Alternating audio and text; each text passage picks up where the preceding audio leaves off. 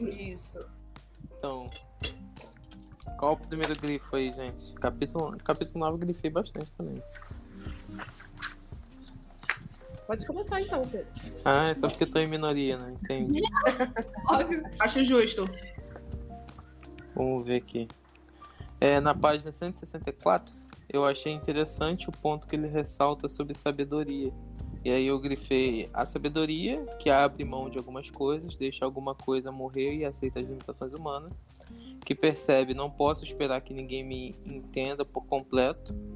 Que admite a inevitabilidade da velhice e da morte. Que enfrentou a dor causada por pais, cônjuge, família, amigos, colegas de trabalho e parceiros de negócios e verdadeiramente perdoou-os e reconheceu com inesperada compaixão que essas pessoas não são nem anjos nem demônios, apenas humanos. E, e aí ele volta né, né nessa, nessa parte de, de a gente reconhecer a. As pessoas são falhas, gente. É isso que ele está tentando dizer, eu acho. E eu queria saber de vocês o que, que vocês entenderam dessa, dessa primeira parte, quando ele ressalta a parte da sabedoria. E essa comparação que ele, que ele fala que as pessoas não são nem anjos nem demônios, apenas humanos. Essa parte eu, eu subi também. Na verdade, eu marquei desde a segunda jornada, porque esse contexto da segunda jornada eu achei muito legal, porque eu claramente me senti na segunda jornada. Eu falei, gente, ele deu um outro nome pra crise de meia-idade, que legal. Tudo bem que ainda não, não tô na meia-idade, mas enfim, já, já, já tô em alguma crise da vida, na crise dos 30, e eu falei que legal, ele deu outro nome, um, uma crise gospel, maneiro. E aí, eu, assim, esse capítulo falou muito comigo de uma forma muito pessoal sabe? Principalmente essa parte do é, que, que o Pedro destacou, essa questão falou comigo de uma forma muito pessoal por conta de algumas coisas que eu passei até em questão de relacionamento também, em relação de igreja. Então, assim, esse capítulo falou comigo de uma forma assim muito, muito, sabe? Aquela próxima demais de casa, aquela coisa muito, muito próxima do Sara. Você fala, ah, essa aqui tá falando comigo demais, deixa eu fechar o livro e daqui a pouco eu volto nele. Mais ou menos isso. Eu me senti meio engraçada nesse, nesse capítulo. Porque eu tenho 19 anos, né? Ele tá falando de uma crise de meia-idade, assim, e eu fiquei. Tudo bem, eu vou tentar me adequar nesse capítulo aqui, ah, beleza. É, a, eu achei legal ele falando nessa parte, eu também marquei desde a segunda jornada, termina normalmente, blá blá blá. Eu achei muito legal é, esse início que ele deu.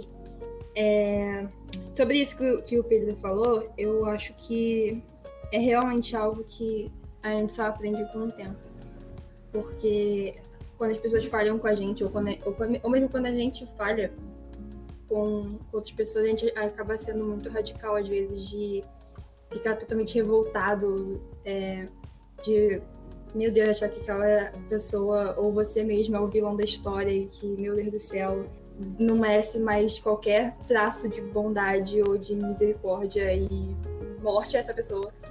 Sendo que não é assim, é exatamente isso que ele falou, que a gente não, não precisa ver as outras pessoas ou nós mesmos como anjos ou demônios, mas como seres humanos que vão errar e que às vezes também vão acertar.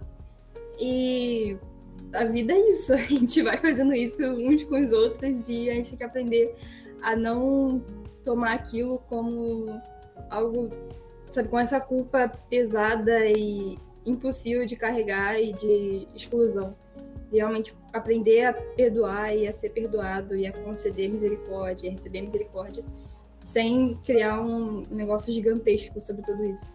Concordo. Eu acho que ele até fala um pouco mais sobre isso que a Gabriela acabou de falar nos, capítulos, nos próximos capítulos, que falou muito comigo também. E esse capítulo também falou muito comigo.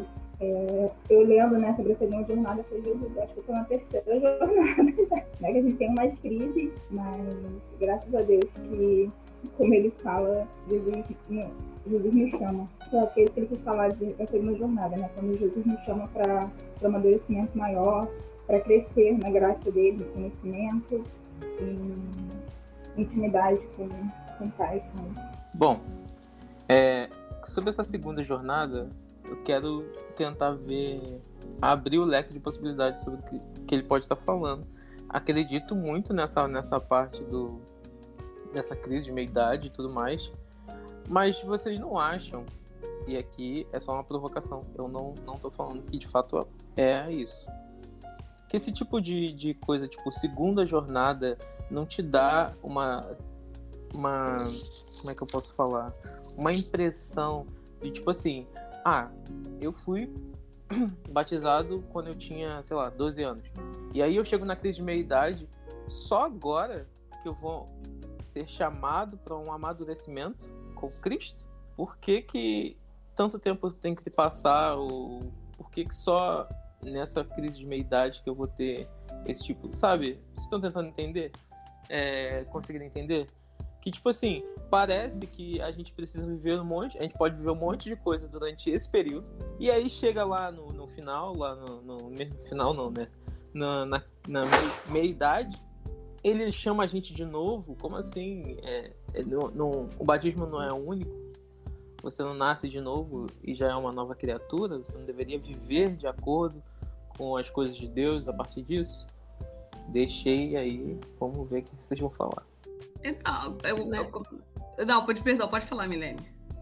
Não, pode falar. não, eu ia falar, eu acho que é, eu acho que era o que meio que a gente tava falando assim no iníciozinho. Quer dizer, no, a gente não, porque eu cheguei um pouquinho depois, mas da parte que eu cheguei, de que cada um tira alguma coisa do livro, né? Para mim foi uma coisa, essa é, parte falou muito comigo, foi uma coisa muito pessoal, porque eu realmente me vi nessa segunda jornada, inclusive pelo próprio movimento que eu tô tendo em relação à minha vida com o Senhor. Entendeu? Que, que é meio que tá começando agora, depois que várias coisas da, da minha vida foram tiradas, que foi o um momento em que eu me vi voltando para o Senhor e, e sabe aquele momento em que tudo tá te faltando, então você vai ver aquilo que tá, foi sempre constante na sua vida. Então, eu, eu até, quando a Gabriela falou, e eu li essa parte, eu pensei ainda mais nela, no, no pessoal que é mais novo. Eu falei, gente, não sei como é que seria essa leitura aqui para quem é mais novo, mas quem já está chegando ali pelos 30, já, já vai perceber esse movimento aqui de uma forma diferente, dessa questão de, de da, da, maturidade que você vai tendo com o passar do tempo, entendeu? Pessoas que você conhece que te decepcionam, é, situações de trabalho que você já passou e que te, te entristeceram, sabe? Então você vai começando a ver as situações que você passou, que eu acho que eu acho que o que ele tá falando mais na questão, não nessa questão tão legalista da coisa de você faz o que você quiser e aos 30 Deus te chama. Mas mais na questão de que, tipo, com essa idade você já passou um número suficiente de, de situações para você conseguir é, é, adequá-las à sua vida com o Senhor. Eu entendi mais dessa forma, não sei se vocês entenderam a forma como eu tentei explicar. É, é como assim, né? nesse livro não, nada, né, não tem nada certo, é uma coisa que ele acha que a gente vai vivendo e vendo que algumas coisas se encaixam na outra. É, quando começou a falar sobre as considerações finais que ele fez e quando ele, quando ele é acusado de, de como se ele estivesse dizendo que o inferno não existe, que ele está mudando tudo que está na Bíblia. Ele, ele critica muito a, a, doutrina em relação às igrejas que têm certos tipos de doutrina, que é, é como se você tivesse que viver só sobre a lei do, do homem. Então ele critica um pouco essas coisas. Ele, eu acho que quando ele fala sobre a segunda jornada, é como se você descobrisse algo além somente da doutrina que você vive, sobre aquilo que você é regido. Por exemplo, se você está numa igreja, vamos dizer, uma Assembleia de Deus bem tradicional, a qual você não pode é, andar de bermuda, não pode ir à praia. Então, tem algumas igrejas que ainda existe isso.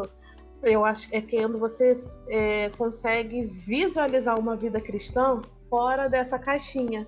É quando você descobre um novo. Eu, eu entendia também por esse lado, assim. É quando você vive uma, faz, você se prepara para viver uma outra jornada, mas sem sair do contexto que é Jesus Cristo. Continua uma vida é, com Cristo, mas é tipo uma libertação. Aí você está se libertando daquilo. Ah, eu posso usar uma bermuda e mesmo assim eu vou continuar com Cristo e com o Espírito Santo. Eu posso ir à praia e mesmo assim eu vou continuar com Jesus sabe? É, é, às vezes as pessoas jogam tantas cargas em cima do, da, da gente e a gente mesmo vendo que os outros estão tá jogando, a gente vai aceitando aquilo. Aí no dia quando a gente se, se acaba, se joga no chão e não quer mais nada, a gente vê que existe uma possibilidade de você viver sem as cargas dos outros, apenas com aquilo que Jesus já carregou e aquilo que ele joga sobre você. E como ele diz que o fardo dele é bem leve. Tem, inclusive, o trecho da página 164 que eu marquei, ele fala assim: a segunda jornada termina normalmente com uma nova sabedoria e chega um verdadeiro e a chegada de um verdadeiro senso do eu que libera grande poder. A sabedoria de um adulto que recuperou seu equilíbrio, estabilizou e encontrou propósito renovado e novos sonhos. É a sabedoria que abre mão de algumas coisas, deixa algumas coisas morrerem e aceita as limitações humanas. É a sabedoria que percebe: não posso esperar que ninguém me entenda por completo é, é, bem isso que, que a Milene falou também. É interessante esse ponto. E, e eu volto, eu reitero, para mim tem muito a ver com maturidade pessoal, né? Para mim foi meio que um casamento da sua essa segunda jornada seria quando tem um casamento da sua maturidade pessoal com a sua maturidade espiritual que para algumas pessoas pode ser que aconteça aos 20 anos de idade, né? Eu, eu fiquei meio só receosa nessa questão do, da limitação de tempo. Acho que não, não tem idade para isso acontecer. Tem gente que é muito madura aos 20 anos, mais do que outras pessoas de 40. Mas eu entendi mais nesse sentido, um casamento entre a sua maturidade pessoal e a sua maturidade espiritual que te leva a você ver o mundo de outra forma. Sim, eu também, tipo, eu, acho que ainda mais por causa da minha idade, eu acho que eu também não, com o passar do capítulo, eu também percebi que não é algo tão preso à idade, mas sim daquele momento de, daquele estalo de que você começa a entender realmente as coisas. E, tipo, você pode, pode ser que, tipo, tenha gente que não passe por esse momento porque passa por isso já nessa parte do, do batismo, que nem você falou. Uma pessoa que nem todo mundo precisa realmente passar por esse período mais infantil em que se batiza no período infantil. E depois de muito tempo percebe como é que é uma vida madura. Ela pode se batizar nessa parte madura. E ela não vai passar exatamente por esse instalo tardio, entre aspas. Eu não, eu realmente eu tô passando por esse instalo. E eu tô na igreja desde que eu nasci, praticamente. Então, eu ainda mais vejo essa, essa diferença. Porque a gente meio que. Ele, tipo, ele até fala sobre isso durante o, o capítulo, que a gente se acostuma com a nossa vida de igreja. A gente se acostuma a falar sobre Deus, a gente se acostuma a falar sobre o amor de Deus, a gente se acostuma com todos esses tópicos e acaba perdendo a, o entendimento do que realmente essas coisas significam, da profundidade delas. A gente só começa a se acostumar a falar disso. E na página 167, ele fala: a fé evangélica é o oposto da indiferença. Ela implica sempre numa profunda insatisfação com a nossa presente condição há na fé movimento e desenvolvimento. E foi, tipo, ele começa a falar disso sobre diversas coisas e acho que é exatamente isso, é, é essa a ideia do segundo chamado, não necessariamente que todo mundo vai passar por isso. Uma pessoa pode se converter e já estar numa, igreja é, madura o suficiente para apresentar tudo, tudo aquilo que ele precisa, mas muita gente também vai passar por esse segundo chamado, por essa, por esse despertamento depois de uma vida monótona. E os dois estão tudo bem, não, não, importa qual dos dois que você vai passar. O importante é que tenha essa revelação, que Deus dê esse entendimento da pessoa e que isso realmente trabalhe no nosso coração. Que a gente não se acomode nessa, é, nessa indiferença, nessa, nesse costume de falar Senhor, muito obrigada, amém. Entendeu? Da gente ser, da gente ir para uma coisa mais profunda, realmente, uma coisa mais sincera mais real. Eu não sei se é tanto sobre a questão de batismo, porque existem igrejas que batizam suas crianças ainda pequenas, bebês. Então, eu não sei se seria assim, apenas, pode ser uma possibilidade, mas não apenas a partir do batismo, porque tem crianças que não escolheram isso. Os pais é, é, são da igreja, eles nasceram, foram batizados e tal, e vivem ali até a hora dele escolher se vai continuar ou não mas já foram batizados. Eu não, porque assim, a não ser que eles mudem de uma denominação para outra, eles não vão ser batizados de novo. Eles já receberam o batismo. Então, não sei se fica incutido só no, na questão do batismo, porque tem pessoas e crianças que não, tem, não tiveram essa escolha. Como na questão da metodista, alguns presbiterianos batizam as crianças pequenas ainda, elas não têm essa eu vou concordar então com a Milene nesse sentido e não atribuir necessariamente ao batismo, mas também pego uma fala da Gabriela que também tem é, sobre, quando ela falou da questão do costume de quando você está muito novo na igreja. Né? Isso eu posso falar de carteirinha porque eu passei por isso. Inclusive eu estava é, falando outro dia com o Senhor, eu falei Senhor, como é que eu posso ter tanta informação armazenada aqui de tantos anos e só está tendo tanto conhecimento do Senhor agora, aos 29? Por quê? Por que você não me fez fazer isso antes? E aí eu vi que, que não tem necessariamente uma questão cronológica, sabe? É, é o, o, momento em que Deus te chama, o momento que Deus desperta, o momento que você se desperta, né, e se aproxima do Senhor, isso vai variar. E, mas eu acho eu, muito que tem a ver com essa questão da maturidade de pessoa. Eu acho que uma pessoa que ela se converte, talvez assim, é, isso aí já, já viajando não está necessariamente do livro, uma pessoa que se converte já depois de um certo tempo, sabe? Depois de uma certa idade, ou depois de, de, de, de, uma vida pregressa sem o Senhor, sem, sem ter essa questão de igreja e, e, e, ser crente, e ser cristão, e ir à igreja, e fazer isso e fazer aquilo, eu acho que essa pessoa meio que já entraria nesse nessa segunda jornada, sabe? Porque já meio que casaria. Mas quando a gente é, é criado no evangelho, é muito é, é, complicado você não não automatizar as coisas, né? Porque quando você é criança tem aquela coisa tipo, ah, tem escola dominical, tem que acordar 9 horas da manhã, vai se arrumar para ir pra igreja, que não sei o que, já tá quase na hora o ensino, eu acho que ele fica meio perdido na questão do, do, da obrigação, sabe? Na questão da liturgia. O ensino, não você não vai ter o ensino, beleza? Você vai ter, você vai lá para a salinha das crianças e as tias te ensinam de acordo com, com, com seu nível de conhecimento, aí você vai avançando, aí você vai para a classe de adolescentes, de jovens, e você vai avançando no conhecimento. Mas essa eu acho que talvez pelo fato de, de, de ser professora e tá meio que entrando agora na área da psicologia, isso salta, me salta mais aos olhos, né? Mas eu vejo muito essa questão, eu vi muito essa questão de maturidade enquanto pessoa né? Não que você, quando criança, você não possa ter um encontro verdadeiro com o Senhor e tudo mais, mas acho que sempre a pessoa que ela é criada no Evangelho fica aquela pergunta: hum, mas e o mundo? Mas isso aqui? Mas e se? Mas se eu fizesse aquilo? Mas e tem aquele momento que a pessoa fica: ah, mas todos os meus colegas podem ir para festa, pode sair, por que, que eu não posso? Né? E, e, e, não sei se vocês conseguiram entender, mas acho que não, não é necessariamente, não sei se o batismo meio que marca isso, como a Milene falou. Eu acho que é mais uma questão de, de de autorresponsabilidade com relação ao reino? Eu, eu tive uma percepção, acho que cada um teve uma percepção ali, é, voltando, com os olhos da, do, que ele, do que a pessoa vive. Né? Eu tive uma percepção muito parecida com a da Ingrid, dessa questão de experiência, maturidade, decepções. Eu acho que ele até meio que resume isso aqui, né? não sei qual página, então vou só. O segundo chamado é uma conclamação, um compromisso mais profundo e mais maduro de fé onde a ingenuidade, primeiro fervor e idealismo não verificado do primeiro compromisso são temperados com dor, rejeição, fracasso, solidão e autoconhecimento. Eu, quando, ele, quando a gente deve ter falado de idade, eu não foquei muito na idade, mas nessa questão mesmo de experiência de vida, né, de uma experiência de viver com Deus e saber que não é só coisas boas que a gente vai viver, mas decepções, a gente só sujeita a isso, a dor, e o Evangelho também é isso é suportar essa dor, mas com Jesus. E foi esse meu entendimento de segunda jornada. Eu, sinceramente, não, não foquei nessa questão de, de idade. Por isso que eu falei que eu vivi não só a segunda jornada, mas na terceira, na quarta jornada.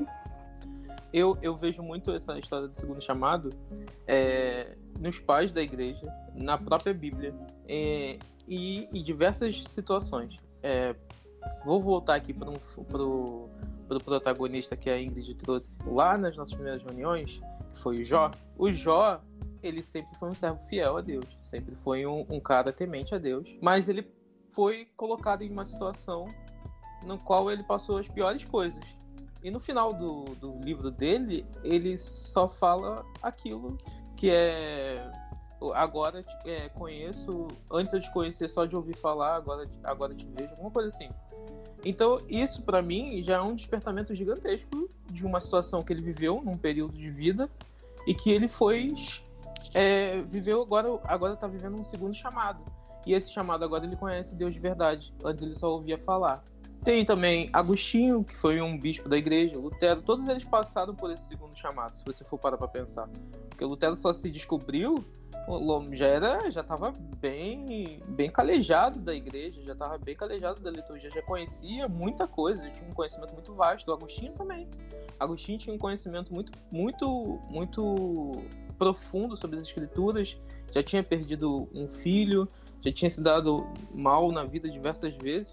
E aí ele, ele fala logo bem depois, bem já velho, que tipo é, tardou a, a, conhecer a Deus e quando conheceu o amor profundamente, você chegou a ele.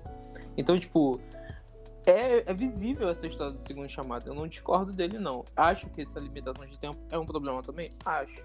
Mas eu acho que foi bem para ilustrar o que na maioria dos casos acontece. Que se você for reparar historicamente, é, é sempre assim. É sempre nos períodos de mais sabedoria, quando a pessoa já está repensando muito a vida, vendo que não vale a pena mais ter aquele rolê todo de discutir por coisas idiotas, de levar pro coração muita mágoa para depois ficar sofrendo sozinha, porque às vezes a pessoa que você se magoa nem sabe que você tá magoada e você não quer falar que tá magoada.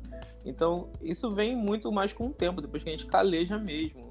Então, tipo, na parte da adolescência, na parte da juventude que a gente inicia, a gente quer sofrer, quer ter aquele, aquele período ali que a gente fica na, na, na fossa, sabe, ouvindo Adele no fim de semana, quando tá ruim mesmo. Então, tipo, eu acho que foi, foi, foi uma concordância de forma geral, né, entre todo mundo. Porque todo mundo teve esse ponto de vista. Eu fomentei aquele outro ponto de vista porque ele foi taxado, né? Logo depois, lá no final, vai ver que ele sofreu várias críticas. E uma dessas críticas possivelmente foi sobre isso também. Porque a galera mais puritana é, apesar de termos denominações que batizam crianças, é, não é o comum, não, nunca foi o bíblico de fato, né, batizar criança, porque ele pede um conhecimento, né? A Bíblia pede um conhecimento da pessoa que, que está sendo batizada, ela tem que saber o que está acontecendo. E criança a gente sabe que não tem um entendimento correto, adequado, eu acho, para entender isso. É, eu acho que, que ele deve ter sofrido muito, muitas, muitas críticas a respeito desse tema, de segundo chamado, até porque é pouco falado, pelo menos não com esse termo, deve ser visto de outra forma, falado de outra forma, que eu nunca tinha ouvido.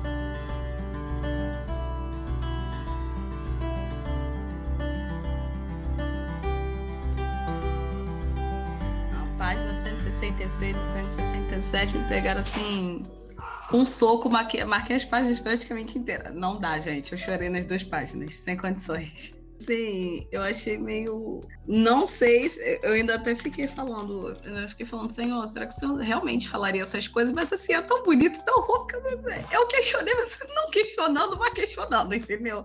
Que é tão fofo, gente. Mas assim, o, o, que me pegou assim, que eu. Eu desenhei um emoji aqui, coloquei uma expressão assim meio pesada em inglês, porque eu achei muito. Foi um negócio muito, muito forte, sabe? Quando ele fala, você ressente a ordem divina dada a Abraão, tipo, Deus falando, né? De oferecer seu único filho Isaac no Monte Moriá. Você sente alívio quando o anjo intervém. A mão de Abraão é detida o sacrifício não é levado a cabo. Você esqueceu que na Sexta-feira Santa nenhum anjo interveio, o sacrifício foi levado a cabo e foi meu coração que foi partido. Eu falei, ai meu Deus do céu! Eu vou ler isso aqui no dia da Santa Ceia, vou ficar lendo isso aqui no dia da Páscoa, vou guardar esse, esse trechinho aqui perto do coração. Gente, não, não, não, não tenho o que comentar, só que só que queria dizer que eu fiquei muito impressionada com isso aqui, só isso. Qual foi mesmo a página? É 167, o primeiro parágrafo. É, pra mim também. Ah, ok. Essas, é, essas duas páginas também pegaram bastante. Não só pelo texto que ele coloca, porque eu tenho que admitir que eu sou um pouco cautelosa com paráfrases assim, ainda mais é, que a pessoa coloca, tipo, ah, que Deus falaria isso, eu fico meio, meio cautelosa em ler essas coisas.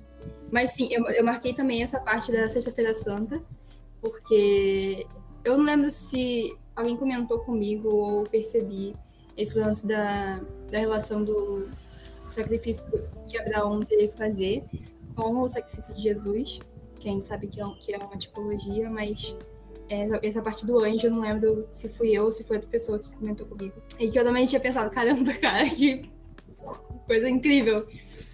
E também no início da parte ele fala: o momento em que você pensa que compreende é o momento em que você não compreende. e que, tipo, isso é algo que a gente precisa ter em mente, porque muitas vezes a gente. É, quando a gente ganha um novo conhecimento, a gente acaba falando, acaba achando que a gente está sabendo de tudo, que a gente sabe toda. Tudo que precisa tudo que existe para saber, a gente sabe. Aí, então, isso é uma coisa que eu, que eu, que eu guardo muito também, que, tipo, eu não posso achar que eu tenho todo o conhecimento do mundo porque eu não tenho nem 1%. Então, calma, Gabriela, abaixa a bola. Aí, depois ele começa a falar sobre indiferença, que eu até comentei agora há pouco, e que isso me pegou bastante. Exatamente por causa dessa, dessa, dessa questão do segundo chamado também, mas porque eu sou uma pessoa que demora a deixar de ser indiferente, que demora a realmente ter uma ação.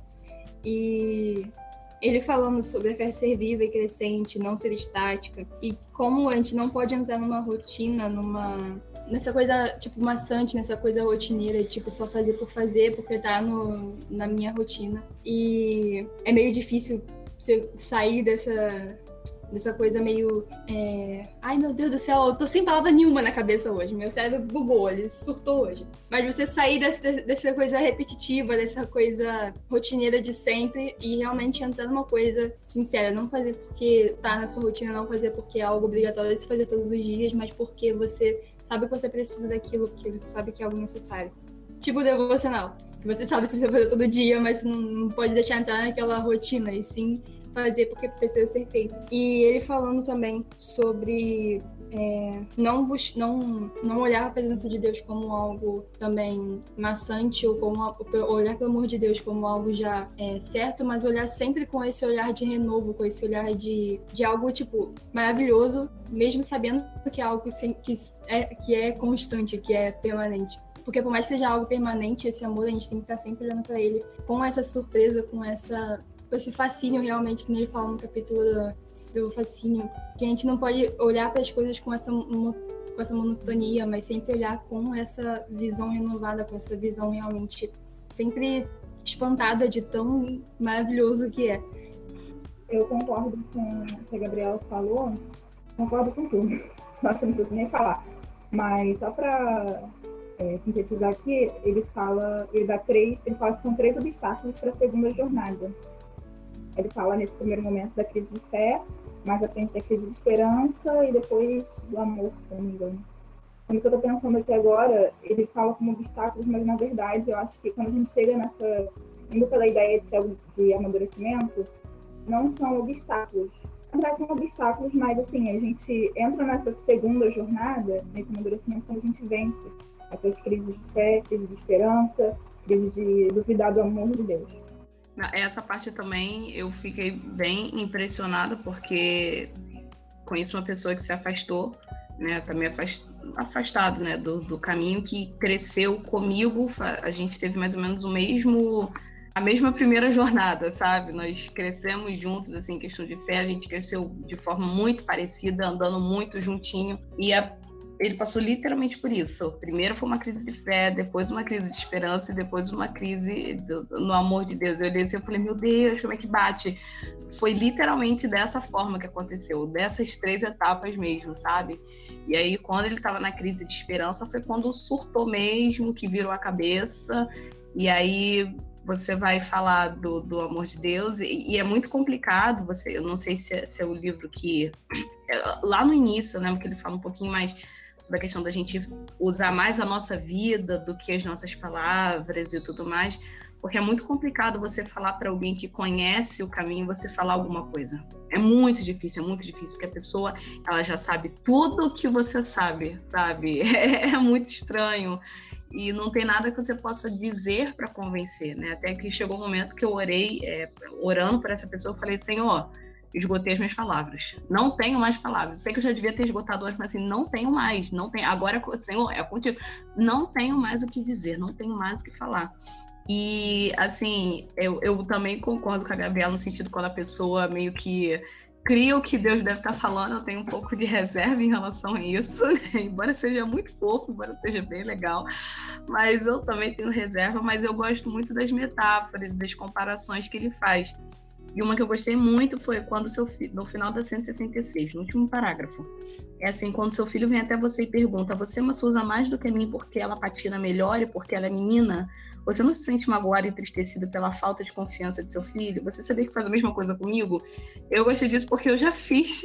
Eu sei, não, não, nunca falarei claramente pro Senhor, mas já passou pela minha cabeça, poxa, fulano já não adianta nada. Mas por que, que eu sou das coisas pro fulano e eu, e eu tô aqui? Uma coisa bem filho pródigo, sabe? Não filho pródigo que foi, mas o filho, o filho que ficou em casa. Aquela vibe bem do filho que ficou em casa, mas eu tô aqui o tempo todo, e aí? Cadê? Não, não, não, não, não tô entendendo. Qual é a diferença dos filhos? Só ama mais aquele, mas tá lá fora, tá fazendo tudo que não deve, não, não tá indo pra igreja como eu, não tá no grupo disso, daquilo como eu, mas... entendeu? Então é, é meio, é, é, assim, levei nessas páginas assim, desse capítulo, eu levei vários tapas, mas assim, ao mesmo tempo eu tive muita reflexão é, não só por mim, mas também pelas pessoas que, que, que, andaram comigo na fé, que cresceram comigo, que hoje não estão mais, sabe? Foi, foi meio triste, assim, olhar algumas coisas, ler certas coisas aqui, pensando nisso. É, na verdade, essa questão, assim, também tem muito a ver com o chamado que Deus tem para cada um de nós, né? Cada um tem um ministério, cada um é chamado em tempos diferentes. Podemos descobrir as mesmas coisas, mas temos um tempo diferente. É, eu comecei a ir na igreja, tem uma amiga que me levou quando eu era criança, uns oito anos, ela me levou numa igreja, vem na igreja, na igreja do meu pai, ela falava assim. O pai dela, já, pai dela era um dos líderes da igreja. E a gente começou a caminhar no Ministério Infantil, aí crescemos juntas, somos amigas desde a infância. E antes, em 2019, ela entrou em uma crise de pânico ansiedade, depressão. Ela excluiu todas as redes sociais, desligou todos os seus telefones e celulares, a gente não tinha como se comunicar, cada um casou, como era num lugar diferente. E começou, a mãe dela me mandou uma mensagem no WhatsApp, ora por ela, ora pela, pela sua amiga, porque ela não tá bem e ela não quer ver ninguém, tá trancada dentro de casa e nem a minha ela atende. Só falo com ela pela janela sem ver como ela está tá tudo fechado e começa o desespero, né? Caraca.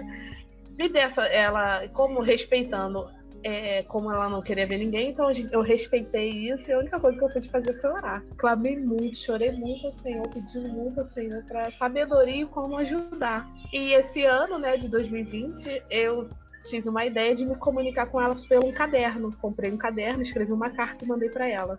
E falei que se ela quisesse se comunicar, ela tinha que mandar o caderno de volta pelo pai dela, que pai, a igreja do pai dela é em frente à minha casa. Então, é, ela, o caderno nunca voltou. E eu entrei em desespero, Senhor, tá acontecendo alguma coisa, tem algum problema que não sei o quê. Senhor, me ajuda, o que, é que eu faço? Eu invado a casa dela, que, que me ajude? Aí nada. E, e aquele silêncio, é como se Deus não estivesse falando com você. Aquele silêncio total e nada. E aí a, a, uma uma menina da igreja falou assim: se Deus não te respondeu, fique parada. Fique quieta, deixa que ele tá agindo. E um belo dia, meia-noite, meu celular começa. Semana passada, né?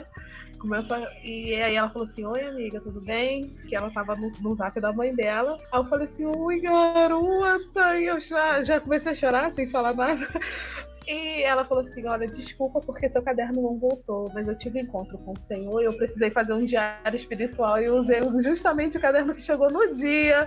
Ai, meu Deus! Eu falei, gente, a fala dela mudou, o jeito dela tratar o Senhor mudou. E eu fiquei assim, Jesus, obrigado, obrigado, desesperado, porque o caderno não voltava e o caderno estava sendo usado para uma boa coisa. E ela falou assim: eu tô me recuperando, eu tô bem, eu já, já saí, já comecei a sair de casa. Ela ficou uns dois anos sem sair de casa. Eu já tô saindo de casa, eu já tô indo na igreja e Deus está me tratando. Eu falei assim: quando você quiser que eu vá visitar a sua igreja ou a sua casa, você me fala, porque antes de você falar, eu não vou. Deixa que o Senhor trabalhe, que desde de longe eu sei quem está tratando. Então, há momentos de diferente. Então, quando eu comecei, quando eu me batizei com 15 anos, gente, não tinha expectativa de nada, eu queria saber nada do Senhor, assim. Eu queria curtir, era criança, adolescente e tal. E, e quando eu fiquei assim mais velha, eu fui vendo que as, as coisas que o Senhor foi falando comigo ao longo da, da minha adolescência, da juventude, coisas que tá acontecendo só agora. É por culpa dele? Não, é, é a hora que eu parei para dar para o Senhor. Então, eu acho que isso é muito quando fala sobre a maturidade e o chamado do Senhor, quando fala que a gente tem um verdadeiro encontro com o Senhor, que a gente quer ter um relacionamento, é a hora que a gente para. Tem pessoas que param já na adolescência, na criança. Não, eu quero isso, é isso que eu quero fazer. E tem outros que não, vão ser tratados mais velhos. Então, eu, eu, eu penso assim, foi o momento que eu escolhi. Porque tem coisas que ele me prometeu que talvez não vá se cumprir pelo tempo que eu fiquei distante. Tem coisas que vão se cumprir porque é, é o momento certo. Então, não adianta a gente ficar naquela correria toda de é agora, é agora, eu quero agora, eu quero agora, como criança mimada, que ele não vai fazer. Então não adianta, o tempo que você perdeu não pode ser mais recuperado. O que vai importar agora é daqui para frente, é o que ele vai poder. Ele pode renovar as promessas, sim, mas ele vai renovar as promessas de um jeito diferente, porque o que era para você ter feito há 20 anos atrás não adianta mais, já passou. Ele já fez com outras pessoas. E alguns não entendem isso, né? Quer recuperar o tempo perdido que não vai. E fica naquela ânsia de ai, eu tenho que fazer isso porque Deus falou que era assim, mas gente, ele falou quando isso? E você deu atenção quando? Só agora, então já vai, continua caminhando, que ele vai te mostrando coisas novas e jeitos novos de fazer. E eu creio assim que quando ele, quando, quando ele fala sobre a rotina, que ele fala assim, quando a escritura, a oração, a adoração e o ministério tornam-se rotina, estão mortos, acabou. Quando você, quando você vai na igreja só porque ah, hoje é domingo, é dia de ir pra igreja, acabou, aquilo já não serve mais. Você não, já não tá dando mais o culto racional e a adoração verdadeira para ele. Então, a gente tem já, o nosso corpo tem a rotina, tanto que quando a gente não vai ao domingo, a gente sente quando a gente não vai no dia de culto, que a gente é acostumado aí, sente, tipo, tá faltando alguma coisa. Já faz parte da gente, é a nossa rotina do ser humano. Mas existe a rotina que você vai por ir, tem aquela rotina eu vou porque hoje é domingo, hoje é dia de adorar. Então é uma coisa bem diferente. A gente tem que só tentar é, equilibrar isso em nós, né? Em cada um de nós. Uns sustentam mais e outros não, depende muito da estrutura também da pessoa. Então, gente, foi ótimo encontrar vocês nesse Clube do Livro. Até o próximo. foi muito bom, muito obrigada por esse momento. Estou fechando aqui. Fui. Hum, então tá bom, né? Depois da trade, abaixa a bola.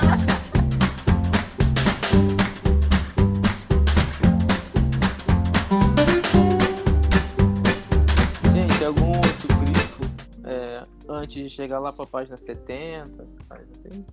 Lá na página 72 eu já tenho grifo. 172 no caso, tá? Eu tenho grifo sobre o... a festa de casamento que ele viu. Que é qual página? Uh, 169. que ele começa a falar sobre como as pessoas ficam em festa de casamento e relacionando isso com o banquete do cordeiro e as bodas do cordeiro. E isso é muito verdade. A gente sempre fica, quando tem uma festa, geralmente a gente fica super animado, querendo entrar logo, poder ter aquele momento de prazer com pessoas que a gente ama. E quando a gente olha para a segunda vinda de Jesus, geralmente a gente só pensa, meu Deus do céu, será que eu vou ser salvo? Misericórdia, assim, um salve dos infernos. Então, é muito, é muito, é, eu acho que é muito mais prazeroso você pensar nela, com certeza a salvação, com certeza de que a gente não, não recebe a salvação por merecer, mas porque Deus é misericordioso e porque Deus é misericordioso, a gente pode confiar na, na, no amor dele é muito mais prazeroso pensar no retorno de Jesus triunfante que vai exterminar todo o mal do que você pensar simplesmente, meu Deus do céu, será que eu estou salva?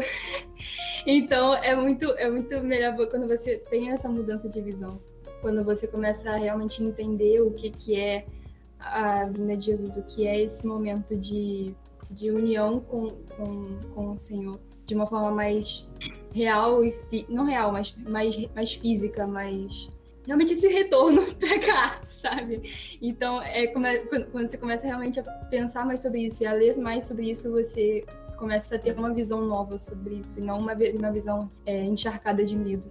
Eu acho que não, não só isso, mas também a nossa visão da, da segunda vinda, do que seja o céu, acho que a nossa visão de céu está muito impregnado de, de, de, todas as histórias, né, ao longo da, da, da história em si, de que o céu é para os bonzinhos, é uma coisa bem The Good Place e tudo mais.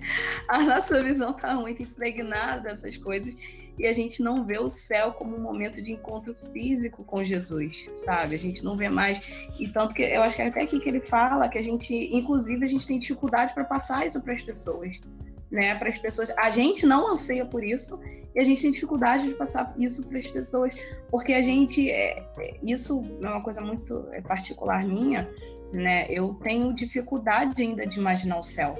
Eu acho que por conta do, por dois motivos. Um, porque assim, eu gosto muito de viver, eu gosto da vida, eu gosto, mesmo com os problemas, mesmo com as situações, é muito bom você ver um sorriso de alguém que você ama, né? Hoje eu tava indo pra igreja, tava dirigindo, e aí eu fui, gente, eu fui parar na igreja 7, 15 da manhã, porque eu achei que era 7, não era 8.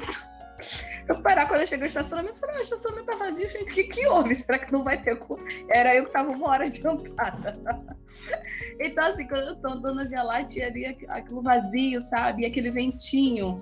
E eu olhei aquele céu, aquela coisa maravilhosa, e assim eu comecei assim a ficar muito emocionada, sabe?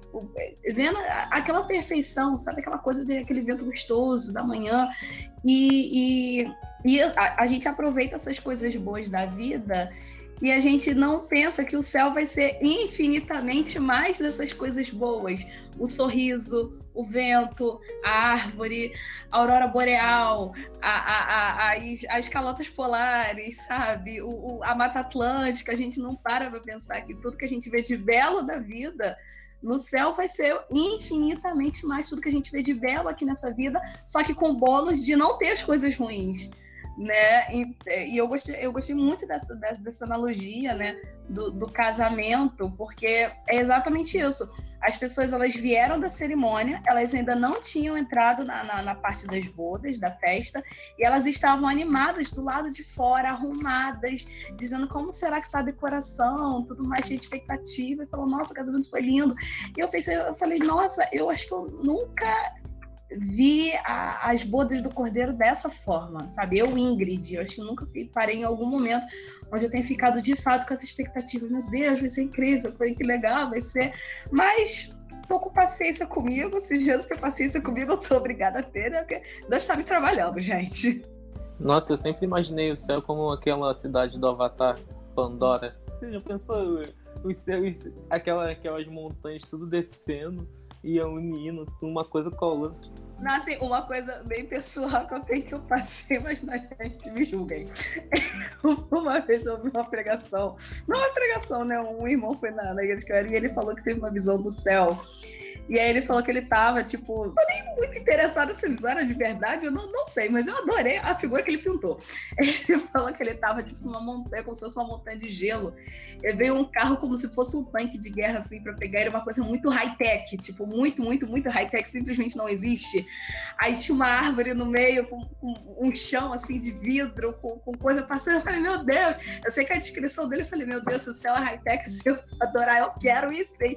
Eu adorei a visão. Gente, eu não sei se, se foi, se veio de Deus, eu não sei. Eu sei que a visão me passou a. a, a... Eu, eu fiquei com vontade pro céu depois da visão dele. Pelo amor de Deus, gente, isso aí é, não, não tô sendo herege, não, tá? Por favor, não, não, me, não, não me tire do grupo. É, mas é assim, tipo, acho que meu último comentário sobre esse capítulo é realmente essa do. Da, da segunda vinda. Foi algo que acho que me, me tocou mais de, tipo, como ele fala que nós não, muitas vezes nós não tomamos esse papel de arautos como algo verdadeiro. E esse ano eu fiz uma, eu fiz um, eu participei de uma de um evento chamado Arauto School, que eles falaram muito sobre diversas coisas da vida cristã. E essa ideia do arauto é realmente algo que ainda não eu acho que eu ainda não consegui agarrar para mim, mas eu deveria, e Deus me ajude, mas ainda não consegui totalmente. E é exatamente essa de você ter essa essa alegria e essa ansiedade por ser um arauto, por ser uma pessoa que anuncia sobre o rei que vai vir e que vai reinar com justiça, que vai reinar com, com, com paz e alegria. E, muitas vezes, e acho que muitas vezes eu é, acabo sendo muito. Acho que me falta muita fé, me falta muita confiança poder anunciar isso a outros para que eles também se alegrem com isso. E eu acho que é, acho que é o que, o que mais me dificulta nesse caminho é exatamente essa, essa, essa, essa falta de, desse, desse passo de fé que ele tanto fala nesse capítulo. A gente dá esse passo de fé, esse passo arriscado, de confiar que Deus tem isso tudo de maravilhoso pra gente no final. Tem um, um trecho na página 175, 175, que ele fala duas coisas que eu achei muito interessante, grifei. A primeira é, é, sabe, apesar do fato de que o cristianismo fala da cruz, da redenção e do pecado, não estamos dispostos a admitir o fracasso na nossa vida. E aí logo lá, lá embaixo ele já fala: projetar uma imagem impecável nos impede de alcançar gente que sente que não teríamos como entendê-la. E por final ele fala: o cristão profundo é o cristão que fracassou e aprendeu a viver com isso. Eu, eu tenho dificuldade para falar sobre isso, sobre essa questão do, do não erro, né? Eu acho que a maioria de, de nós cristãos a gente tem essa dificuldade, não só porque a gente se coloca muito essa pressão, mas o mundo coloca essa pressão na gente, né? Aquela velha frase do é, você não é crente, fica ecoando dos nossos ouvidos assim, quando a gente ouve alguém alguém falando que ouviu isso, é aquela coisa tipo, sabe aquela coisa de torcida, uh! A pessoa leva um soco, e aí fica todo mundo falando. E também é, é, é, a gente fica meio que orgulhoso, entre aspas, quando alguém respeita a gente e fala, você é crente. Ao mesmo tempo que a gente fica orgulhoso quando a gente ouve isso, a gente fica muito decepcionado quando ouve outro, é, você não é crente? Quando ouve esses dois tons. Então, assim, eu não, não consigo falar muito sobre isso, não, porque ainda não superei isso. Tem inclusive uma parte que ele faz um questionário, né, para saber se você já já meio que assumiu a graça, ou se você tá mais perto. Eu pergunto, primeiro pergunta, respondeu, você já fez isso? Eu não. Você já fez isso? Eu não. Segunda pergunta, não. Aí quando chega, não, eu falei, eu tô ferrada, porque não fez nada que o cara tá falando que eu deveria fazer. Tão longe pra caramba do que eu deveria estar. Assim, comentar essa parte é meio, sei lá, pra mim é meio desconfortável, porque ainda não, não chega lá, não. Eu acho que pior que, que o mundo fazer isso é a igreja fazer isso. E, é, e aí é uma, é uma rotina, né? Porque qualquer erro dentro da igreja é o pior dos erros. Apesar de a gente estar num lugar onde só tem gente errada. É... Eu acho que aqui tem muita dificuldade de aceitar a graça. E a graça, querendo ou não, ela é o amor de Deus sobre tudo.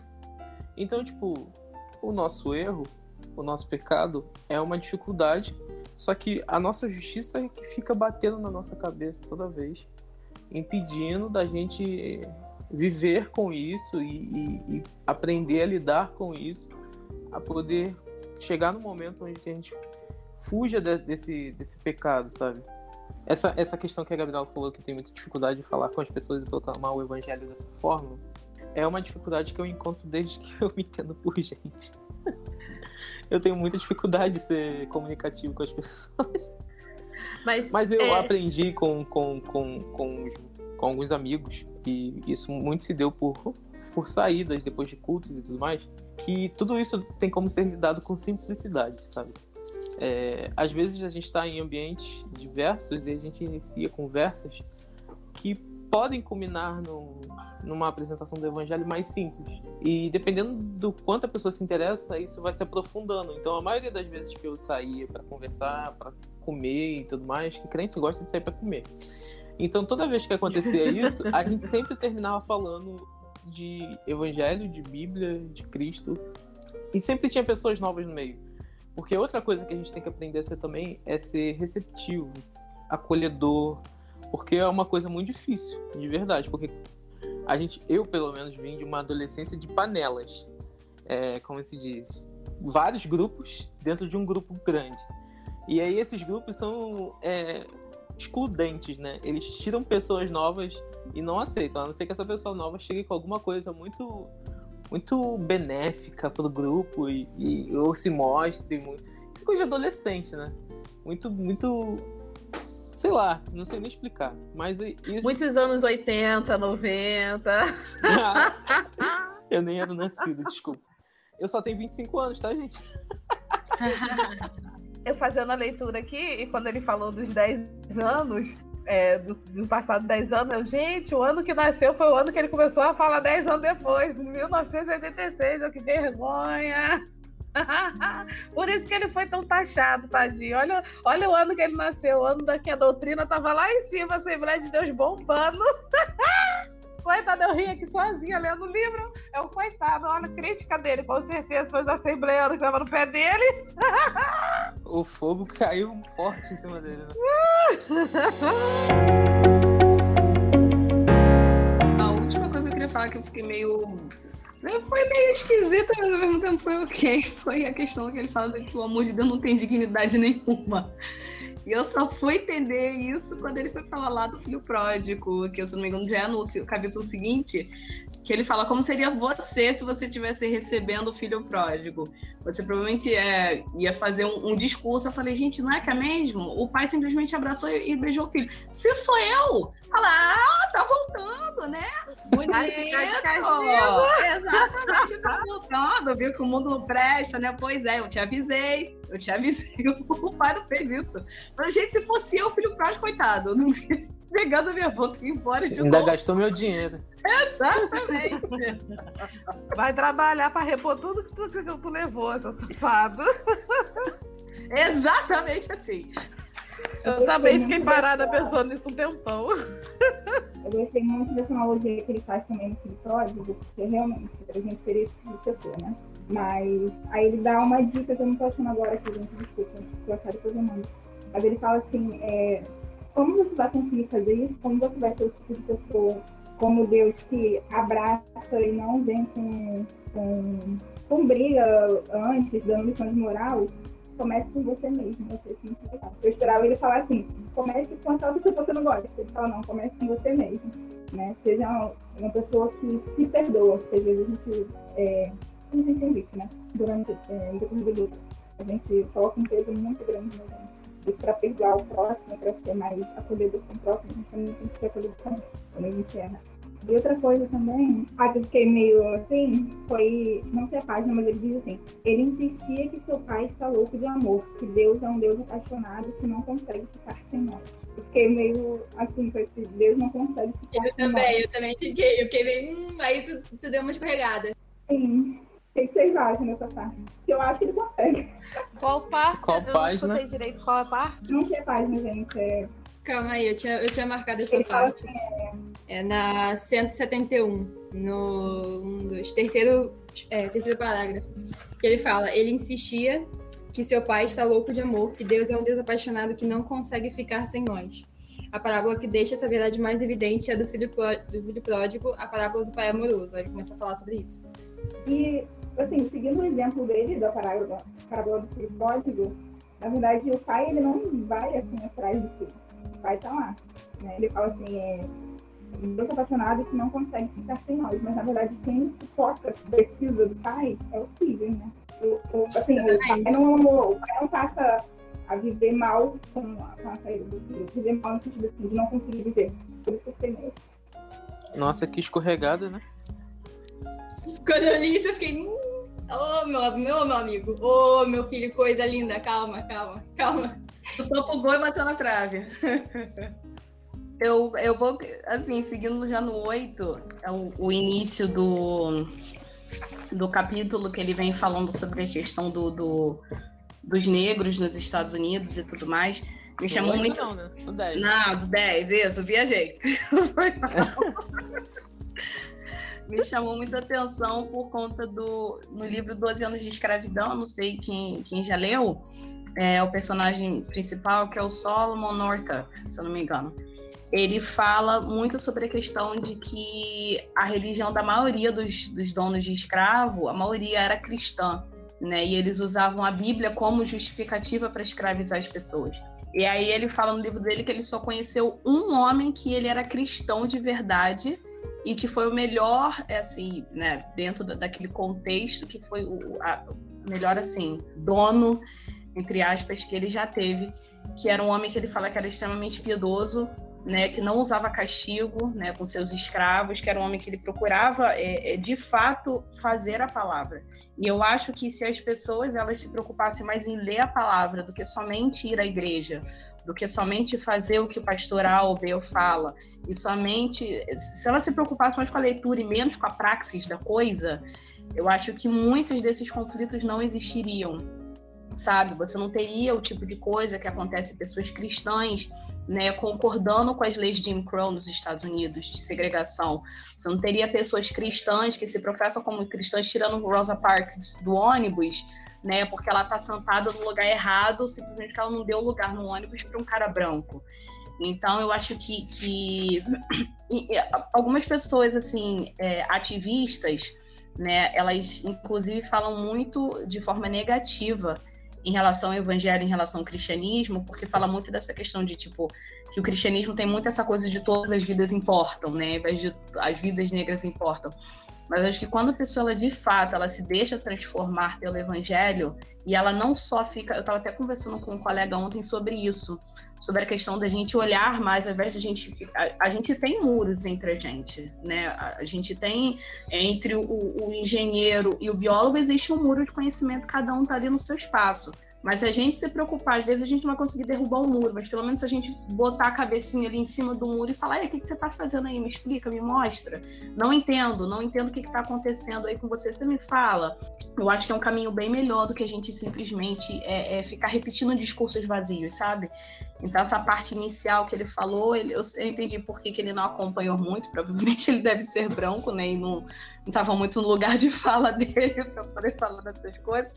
Eu imagino que ele só jogou aqui como, como ilustração, mas talvez eu não tenha sentido muito confortável, porque ele já partiu logo para outras situações como nazismo e tudo mais. Mas, assim, como mulher negra, isso me chamou muita atenção, né? E, e como professora também de, de, de, língua inglesa, que trata muito sobre essas questões culturais dos países de língua inglesa, só que me chamou muita atenção é, o fato de ele ter mencionado isso e essa relação se a gente lesse mais a palavra, a gente teria menos, menos ismos, né? Muito menos. Machismo, feminismo, racismo, os ismos diminuiriam demais. Na verdade, isso é o que é um pouco o que estamos vivendo hoje. Antigamente não tinha isso. O que você está vendo hoje em dia, o clube do livro não existia. Isso só alguns poderiam ter. E as pessoas é, não queriam saber de ler a palavra, porque está escrito que a, a, vem por, pelo ouvir. Então, só ouvir o que o pastor diz, só ouvir o que o líder diz, tá bom, já estou aprendendo. Então, não tinha essa prática da leitura do seu relacionamento com Deus. Você se relacionava com seu líder e o líder trazia o que tinha que trazer de Deus. Se agora se era bom ou não, isso não importava. Hoje em dia está está acontecendo o que está acontecendo porque as pessoas pararam para ler. E aí começou o confronto. Só que uns leis interpretam daquilo que acha que é bom. E e então, agora, é, é, eu falo, gente, tá tendo tanta briga hoje por causa da palavra de Deus, por causa do que tá tendo, por causa do cristianismo, da religião em si, porque eles pararam para ler, gente. Uns estão concordando, outros não. Outros acertaram um ponto e outros não. Alguém, alguém acordou, o gigante acordou e tá todo mundo agora correndo atrás do seu prejuízo, meu filho. Corra para onde você se achar bem melhor. E se você crê num ponto, acredita até o fim, vá, porque Deus vai te salvar, porque é aquilo que tu acredita, é tua fé. Agora, o outro ponto, deixa que o coleguinha assume e vai embora. Porque não adianta, se a gente fosse juiz, se a gente fosse advogado do, do, do, da Bíblia, a gente não vai viver o que a gente tem que viver, a missão que ele nos deu. Ele não pediu para a gente ser advogado dele, a gente pediu, ele pediu para a gente cumprir a missão e deixa que o resto ele vai fazendo aos pouquinhos, ele vai mostrando quem é quem, como tem que ser feito. E é, é por isso está tendo tanta essa briga. Acordaram o gigante com a leitura e vamos embora, cada um está pegando o seu ponto. Eu falo que eu tenho um grande problema em falar em certos tipos de assunto. Por, por não ter. Por não estudar a fundo, não pesquisar muito. Então, quando me perguntam sobre a minha posição sobre aborto, como falar sobre racismo, ou tentar instruir, isso já me pega um pouquinho, porque é uma coisa que eu não fui a fundo. Eu sei o quanto foi ruim, eu sei, mas assim, eu expressar isso, explicar, e ainda à luz da Bíblia, eu ainda não parei, não me situei a isso.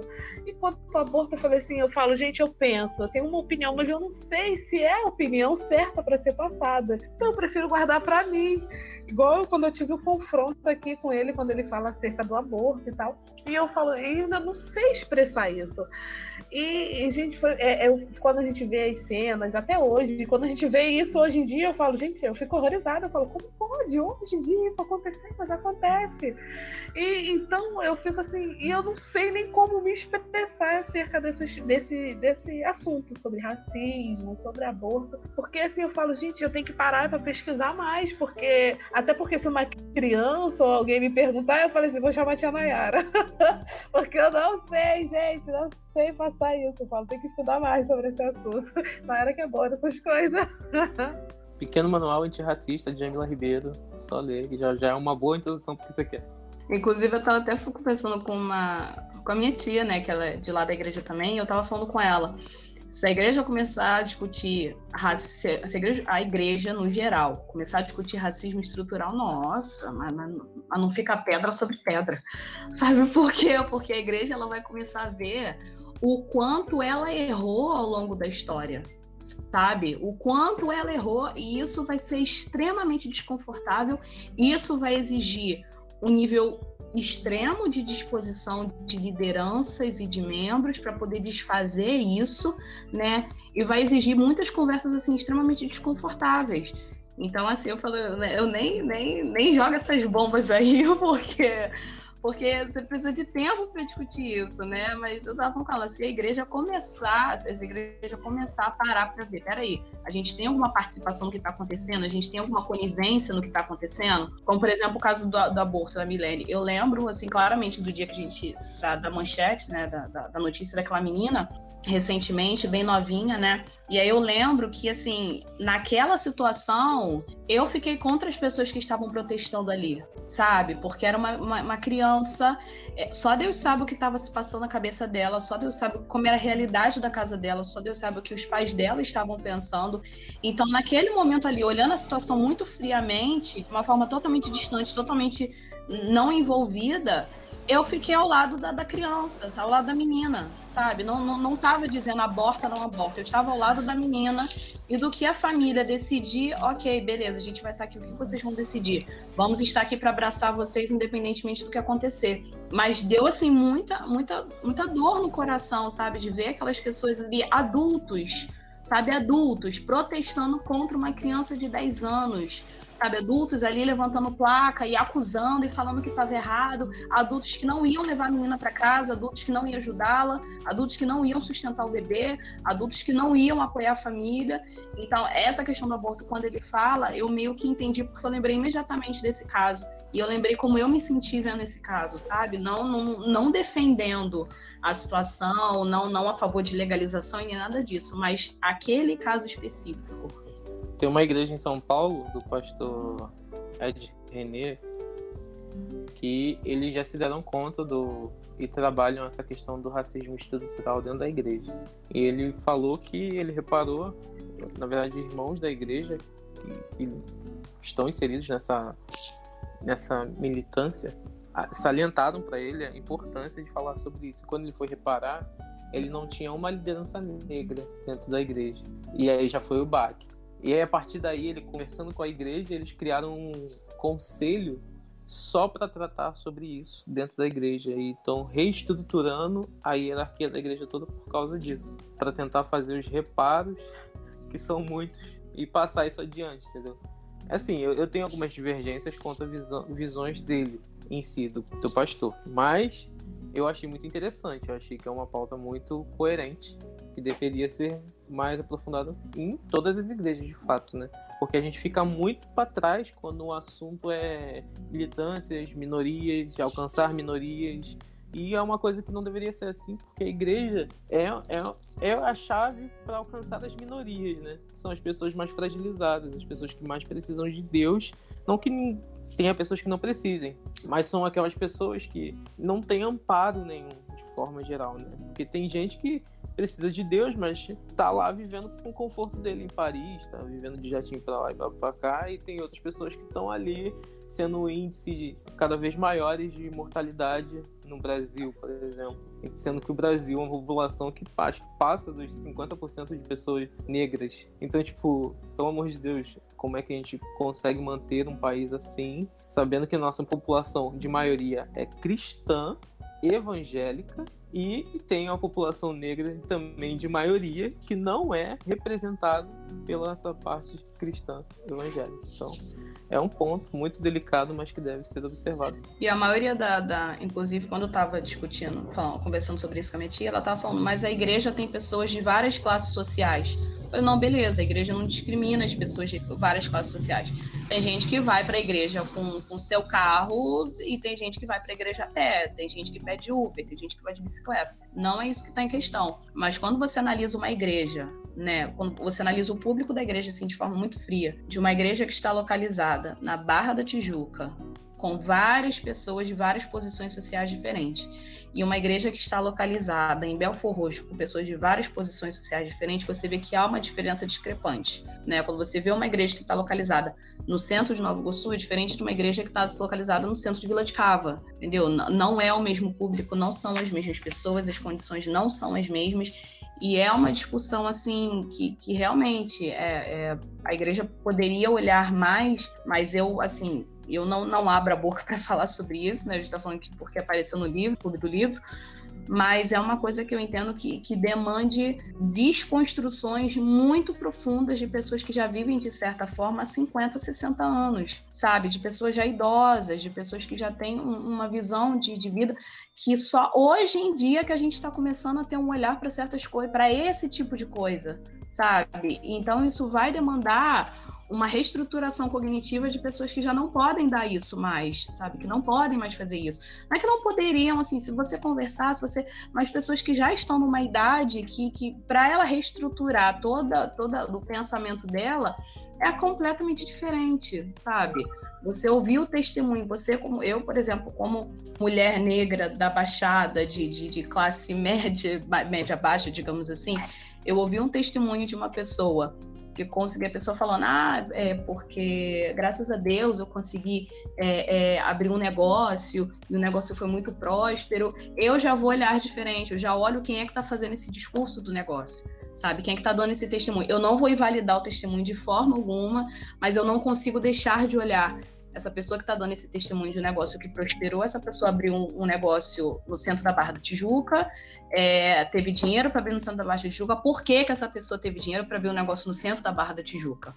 Sabe? Quais foram o, o que foi que levou essa pessoa a conseguir e por que que outras pessoas, talvez de uma cor de pele diferente, talvez vindo de um local diferente, não conseguiriam de forma alguma, nem se quisessem, nem se tentassem, de todas as formas, abrir um negócio no centro da Barra da Tijuca.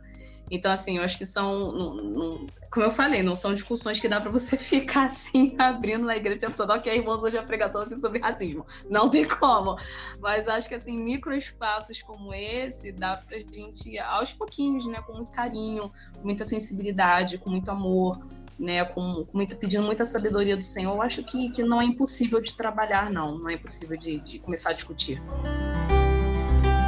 também a, a é, por exemplo, como ela falou de igrejas, quando você tem uma matriz, vamos dizer assim, a Nova Vida tem um, a matriz em Nova Iguaçu, no centro de Nova Iguaçu. Se você for colocar as outras é, as filiais, vamos dizer assim, em outros bairros de Nova Iguaçu, e quando elas. Ah, hoje vai ter um culto, um encontrão que vai todas as igrejas para a matriz quando começar a chegar o público das outras igrejas, há aquela diferença no modo de agir, no modo de falar, no modo de vestir. E quem é da matriz, o próprio olhar fica diferente. É como se a gente fosse, nossa, é tipo, muda tanto o público-alvo que você fala, nossa, como essa pessoa tá vindo assim, o jeito de andar. Olha, na minha igreja é, tem uma menina que eu reparo muito, ela eu falo, gente, eu falo que eu tô precisando ser maltratada, né?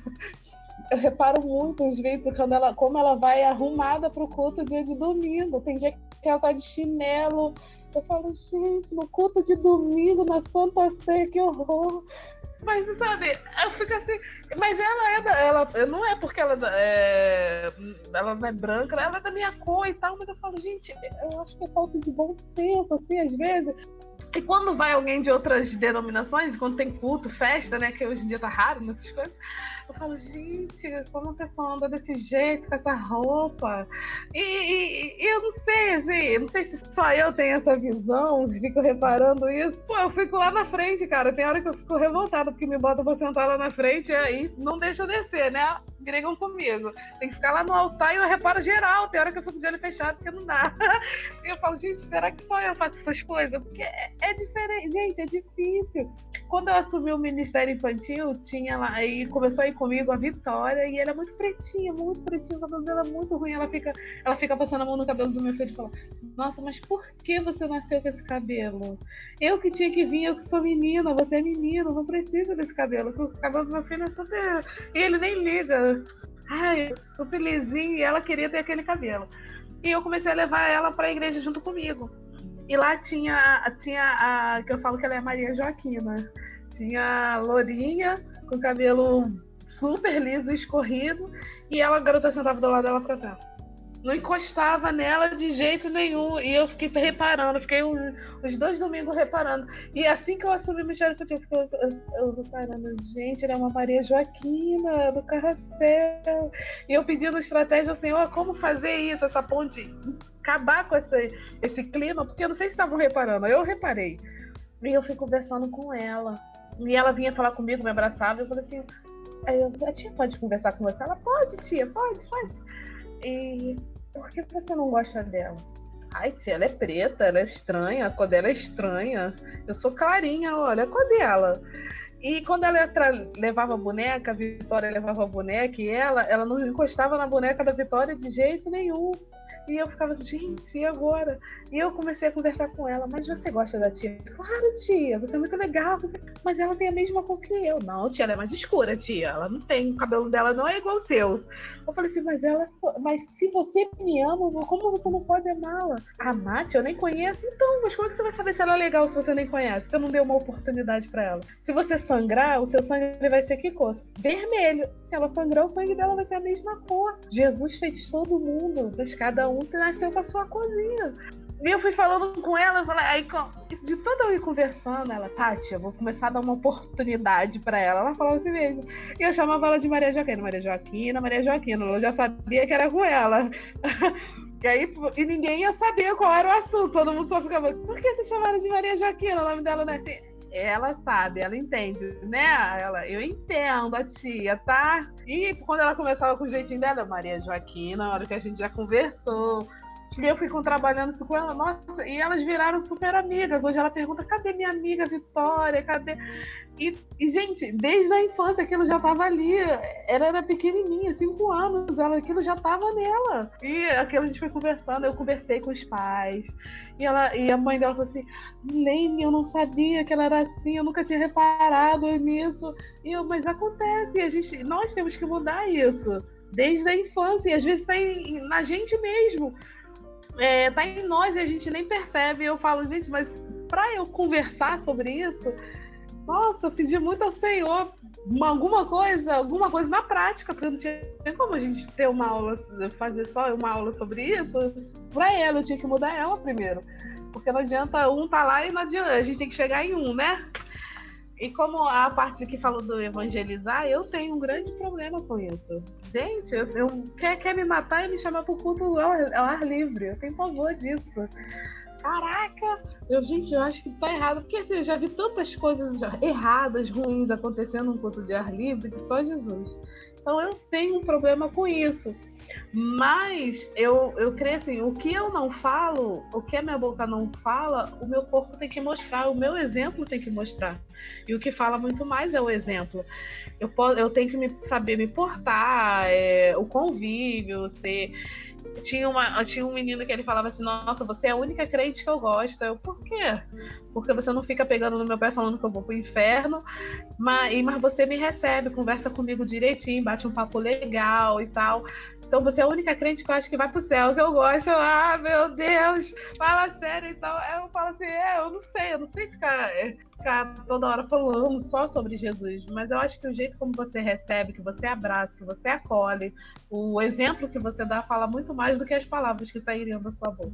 Sobre esse assunto de, de racismo na igreja, é que ano passado, a Jac... eu, vocês provavelmente não conhecem, mas eu conheci ela no Twitter, a Jacira Pontita, ela fez um e-book curtinho de 50 páginas sobre justiça racial na igreja. Aí é um breve guia prático às igrejas.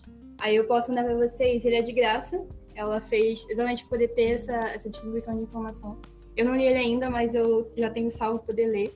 E aí eu envio o link para vocês para vocês poderem ver. Que eu, tenho, que eu gosto muito da Jacida, tenho certeza que, que é um conteúdo maravilhoso. Então eu recomendo sem medo. Assim, sobre a fala da Milena, desculpa, gente, eu sou professora, o coração fica aqui. É, para você ver, assim, eu não tenho tido. Eu vim de uma igreja pequena, onde eu conhecia todas as pessoas, e ainda assim eu tinha que fazer várias discussões, né? A gente teve que. Eu tinha, tinha um grupo bem legal ali de, de adolescentes e jovens que a gente sempre conversava, e ainda assim foram necessárias várias discussões até as pessoas entenderem essa questão de racismo, como é que ela funciona. Porque a pessoa que ela não sofreu racismo, ela realmente ela não entende, sabe? Eu, particularmente, hoje eu uso meu cabelo natural. Mas foi um processo para mim usar o cabelo natural, o que não acontece para uma pessoa que já tem um cabelo liso, que já tem um cabelo cacheado, que não tem um cabelo crespo. Não é, um, é, é, quando a pessoa não passa por esse processo, ela não vê uma necessidade, ela, ela, ela, pra, ela simplesmente ela não entende como é que, ué, mas isso acontece.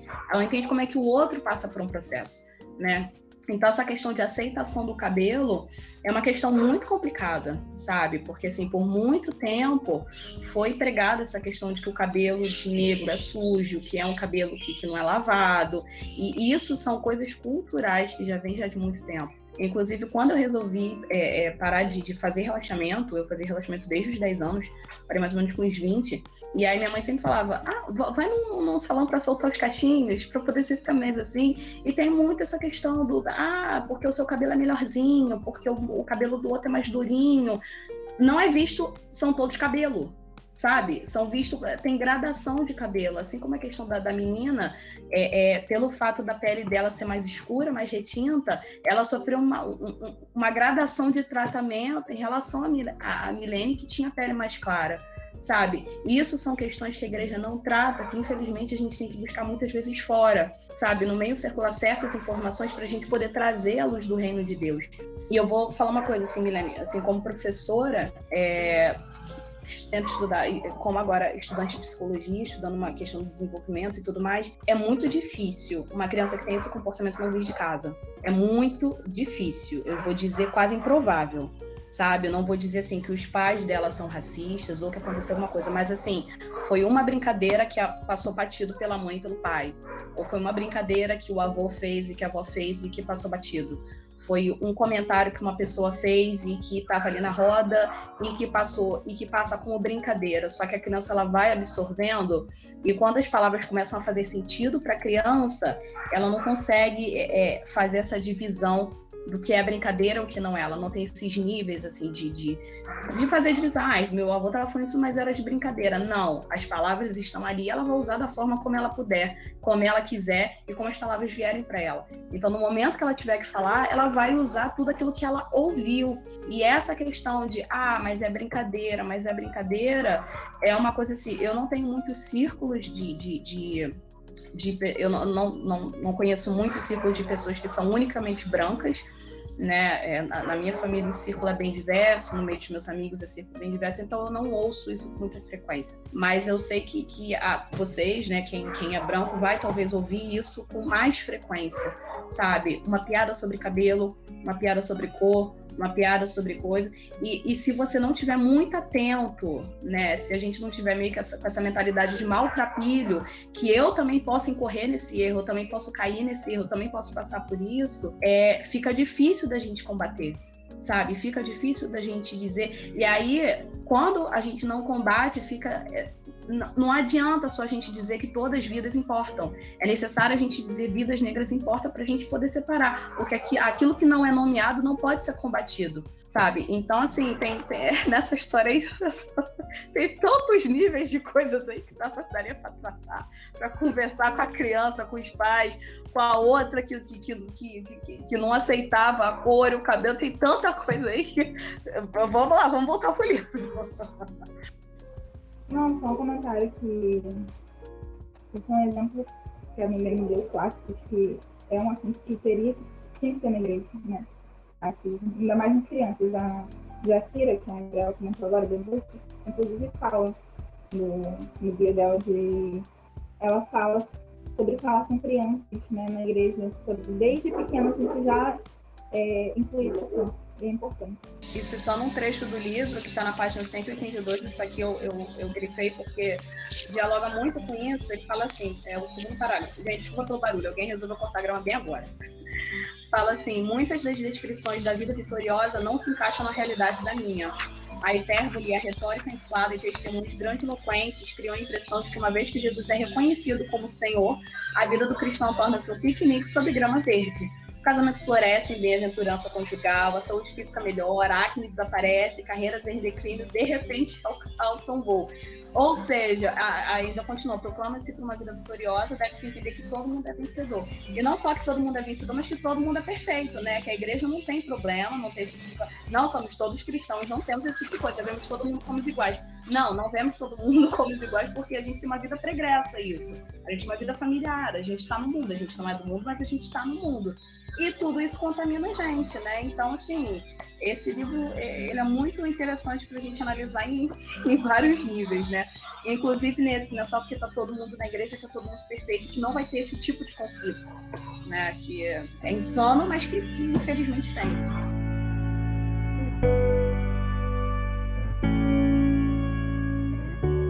Dessa parte o que me me pegou foi ele falando sobre como a gente sempre, exatamente isso que a, que a Ingrid falou, que a gente sempre se pega pensando que depois que a gente aceita Jesus vai ser tudo mil maravilhas, tudo perfeito, só aqui, ó, só indo lá pra cima. E não é, e tipo, o exemplo que ele deu e que, que é o que eu mais gosto de pensar é no exemplo de Pedro, que negou Jesus e mesmo assim depois de muito, muitos anos foi um mártir realmente. Pedro pra mim é uma grande inspiração realmente por causa disso, porque ele era todo confiantezão, falando: Não, Jesus, eu vou até a morte por você. Depois nega Jesus. É, e ver ele depois de é, se arrependendo e realmente passando por esse processo de, de confiar na graça de Deus, de confiar na ação de Deus e de é, ter essa mudança verdadeira, sabe? Essa, essa mudança realmente ter a vida dele entregue a isso, sabe? A vida dele realmente derramada por essa, por essa realidade de que Jesus é rei, Jesus ressuscitou e que ele vale a pena na nossa vida. E que não é só uma coisa da boca para fora, como ele fazia antes, mas que depois do arrependimento, depois dessa mudança, ele realmente viveu aquilo. Sem, sem precisar ficar falando que é não, Jesus até a morte, sabe? Tipo, confiando em si mesmo, mas confiando que ele daria isso, daria essa, essa força para ele fazer isso, para ele entregar a vida por Jesus.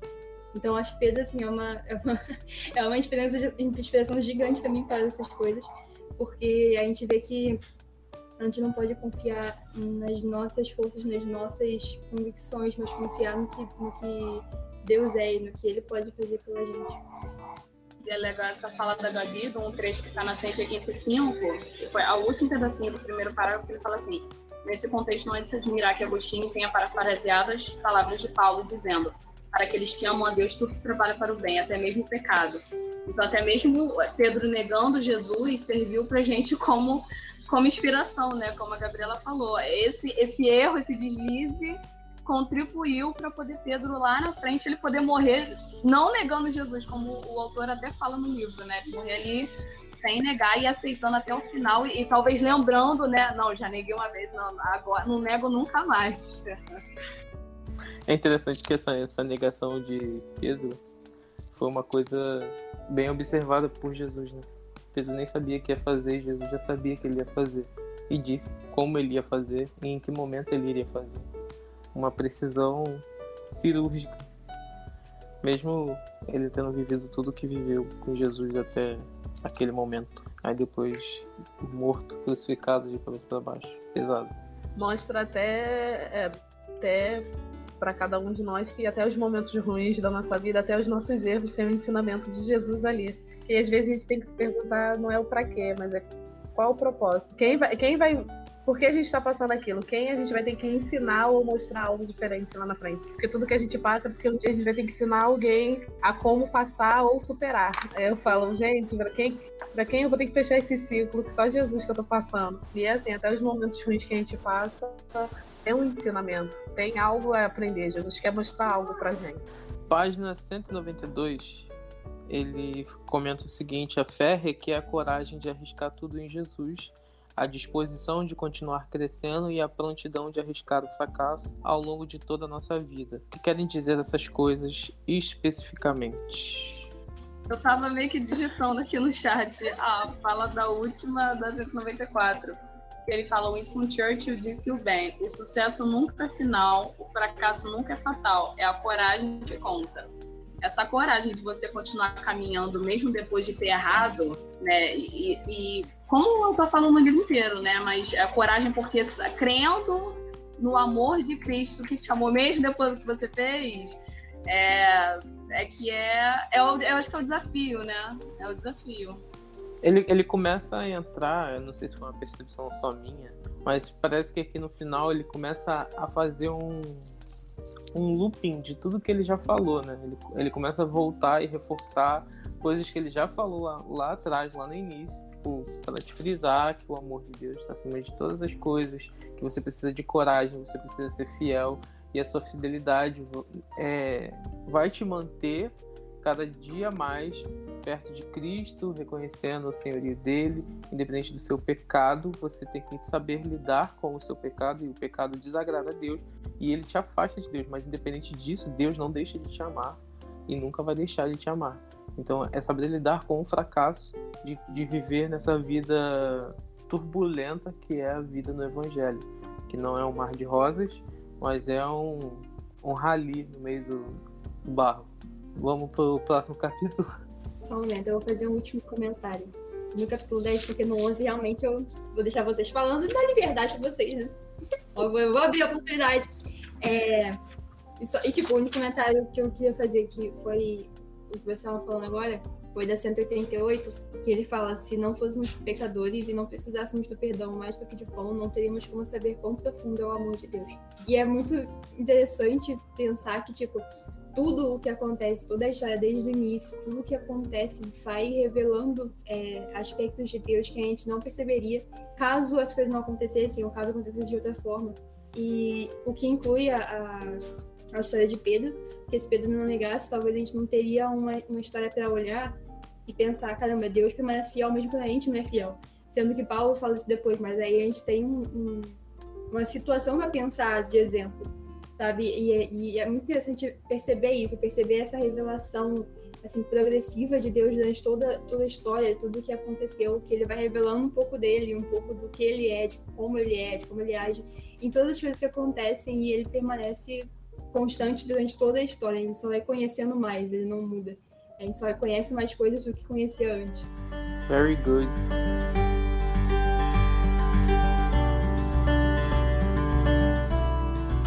O que, que vocês entenderam por viver uma vida com um toque de desatino?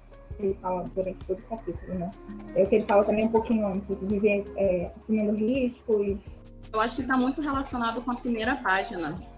É, quando ele fala da questão do, do, que ele foi pesquisar quando ele se mudou e foi pesquisar sobre a história cristã né, daquela cidade onde ele estava, ele descobriu que quando as pessoas se convertiam, ao invés de dizer que tinham nascido de novo, tinha, as pessoas falavam fui tomado pelo poder de uma grande afeição.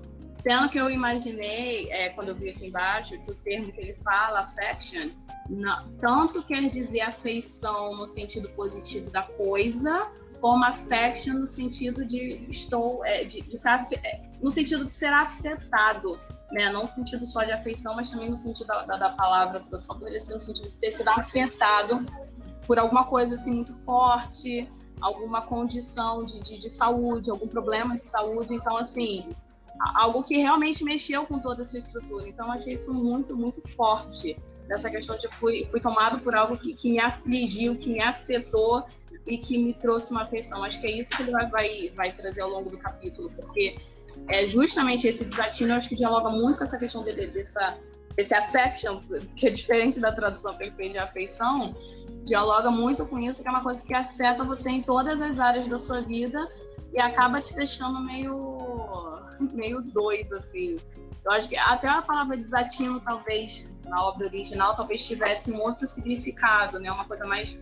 Eu imagino que fosse uma coisa mais relacionada à loucura, né? Não o desatino que a gente usa pouco, desatino a gente usa mais quando falar, ah, não tá batendo bem a cabeça não, tá meio desatinado mas eu imagino que seja mais na, na, talvez na obra original mais relacionada a essa questão da loucura, do, do se jogar, sabe, meio, ai gente, meio sentido de ousada, aquela coisa meio sem, eu só tô lembrando a palavra em inglês, meio sem, descuidada de certa forma, né, não, não muito ali, não tateando, mas simplesmente se jogando. Eu entendi mais ou menos dessa forma, assim, mesmo, mas olhando para a lava original mesmo, do jeito que ele usou. Ele pode dessa história que ele usou dos M's, gente, eu fiquei o tempo imaginando o menino beijando a boca dele, gente. eu fiquei, cara, eu fiquei tentando imaginar a sensação.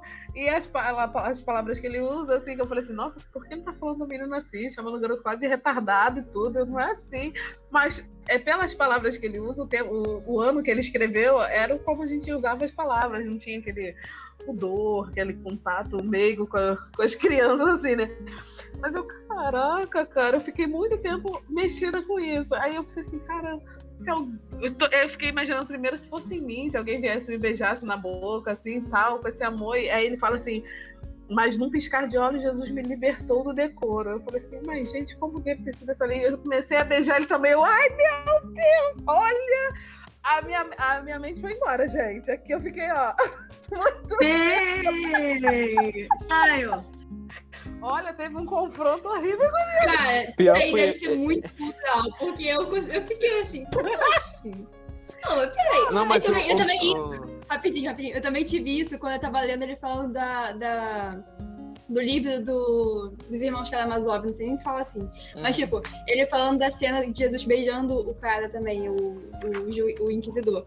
Aí eu fiquei, será que é cultural? Porque aqui é bem esquisito, né? Eu fiquei. Mas o, o menino não era deficiente.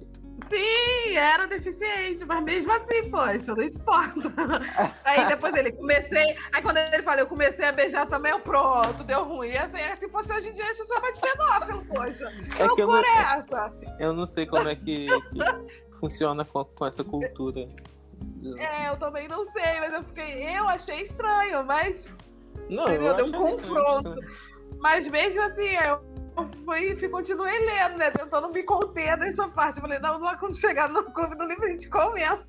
Porque, gente, eu achei estranho. Eu, falei, não, eu achei, eu achei assim, eu acho que é alguma coisa cultural.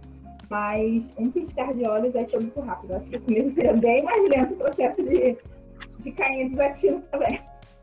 Pô, libertar do decoro, filho, como é que eu ia beijar a criança também? Assim, eu fiquei imaginando assim, como eles têm tanto amor pra dar, né? Eles têm muito acúmulo, então, mas, pô, fica beijando a boca, não rola, pô. Fala sério. Eu beijo tudo, posso beijar o rosto, coisa, mas, pô, fala sério, porque assim, né? Mas tudo bem, né? Cada um na sua cultura.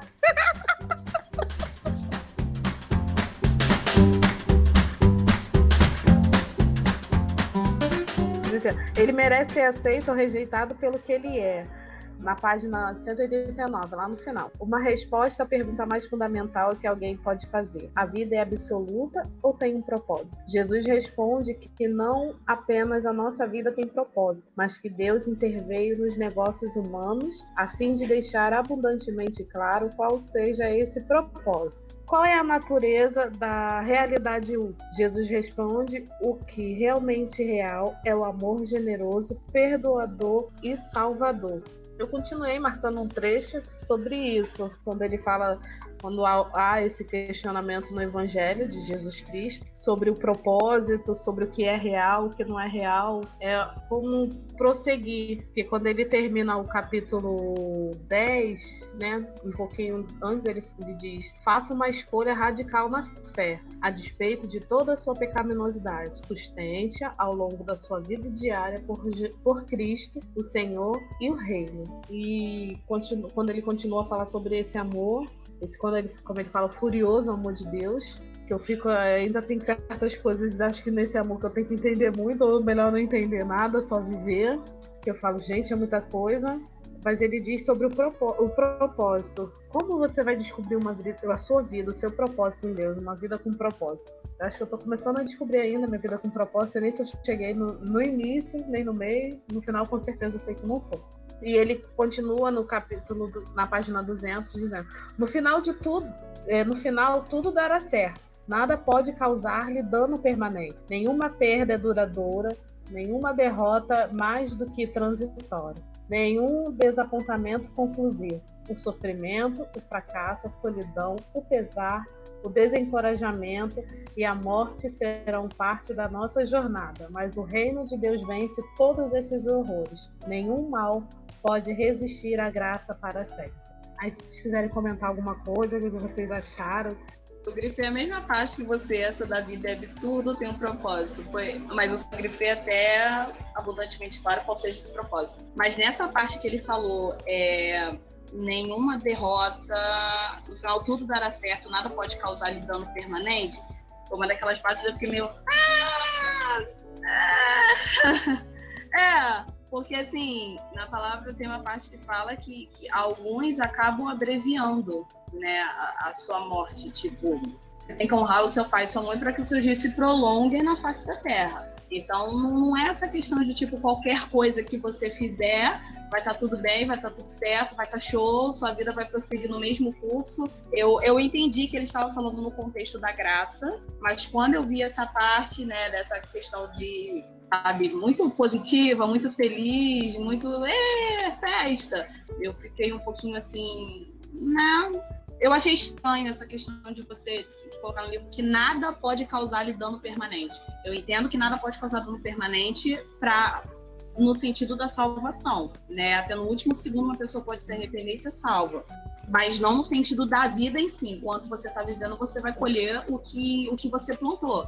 Né? E se você plantou esse tipo de coisas, como sofrimento, solidão, fracasso, pesados, encorajamento, se isso for uma coisa que você plantou, você vai colher isso né? Se uma coisa que aconteceu com você, Deus é justo para poder é, é, é, restaurar, né? E, e, dar aquilo cada um segundo, cada um segundo a sua própria colheita, a segundo a sua própria semeadura. Mas, é, comentem aí também, gente. Eu entendi esse trecho, isso que ele fala de é, no final tudo dará certo para as pessoas que entendem que a vida não é, é absurda, mas tem um propósito, que vive nesse propósito. Quando ele fala de no final tudo vai dar certo, né, que sofrimento, fracasso fazem parte da jornada e, e não vai sobrar esse fracasso, é, sofrimento, vai ser na vida eterna com Deus. Eu acho que ele direcionou esse, essa, essa condição para as pessoas que vivem né, de acordo com a vontade de Deus. Seguindo um propósito, não crendo que a vida é um absurda, aleatória, é, ele não exime a gente de sofrer as consequências do nosso pecado, independente de se ele ama a gente, porque o que a gente plantou e o que a gente plantou a gente tem que colher, querendo ou não. Isso deve ser mais para aprendizado, mais para fortalecimento da bagagem, né? Porque é aquilo, é muito do que a gente sofre e a gente é curado, todas as vezes é usado também como experiência para a gente ajudar outras pessoas a passarem por isso também, né? E mudando um pouco já da água né, para o vinho, vamos lá correndo. Na página 203, ele fala assim: ó, Reju rejuvenescimento é aceitar quem você é e expor sua pobreza. Fragilidade, vazio ao amor que é tudo. Não tente sentir nada, pensar em nada, fazer nada. Com toda a boa vontade do mundo, você não seria capaz de fazer qualquer coisa acontecer. Não force a oração, simplesmente relaxe na presença de Deus, em que você, que você meio que acredita, e peça por um toque do, do, do desatino. Que rejuvenescimento é esse, gente? Me fala, como eu vou ficar jovem de novo? A mais no sentido do nascer de novo, né? Jesus fala para Nicodemos do nascer de novo, assim. E no desatino aqui, acho que é meio. Você não seguir, não, esse sentido aqui do desatino, como a Nayara tinha perguntado, acho que né, é você não seguir tanto regras. Quando, nessa parte aqui, eu acho que você não, não ia estilo oração estilo fariseu, né? Você ia mais uma oração estilo publicano, que é aquela coisa quadradinha e fechadinha. Gente, eu amei esse poema. Achei muito fofo. Eu gostei do trecho que ela leu, que ele fala assim, né? Com toda a boa vontade do mundo, você não seria capaz de fazer qualquer coisa acontecer.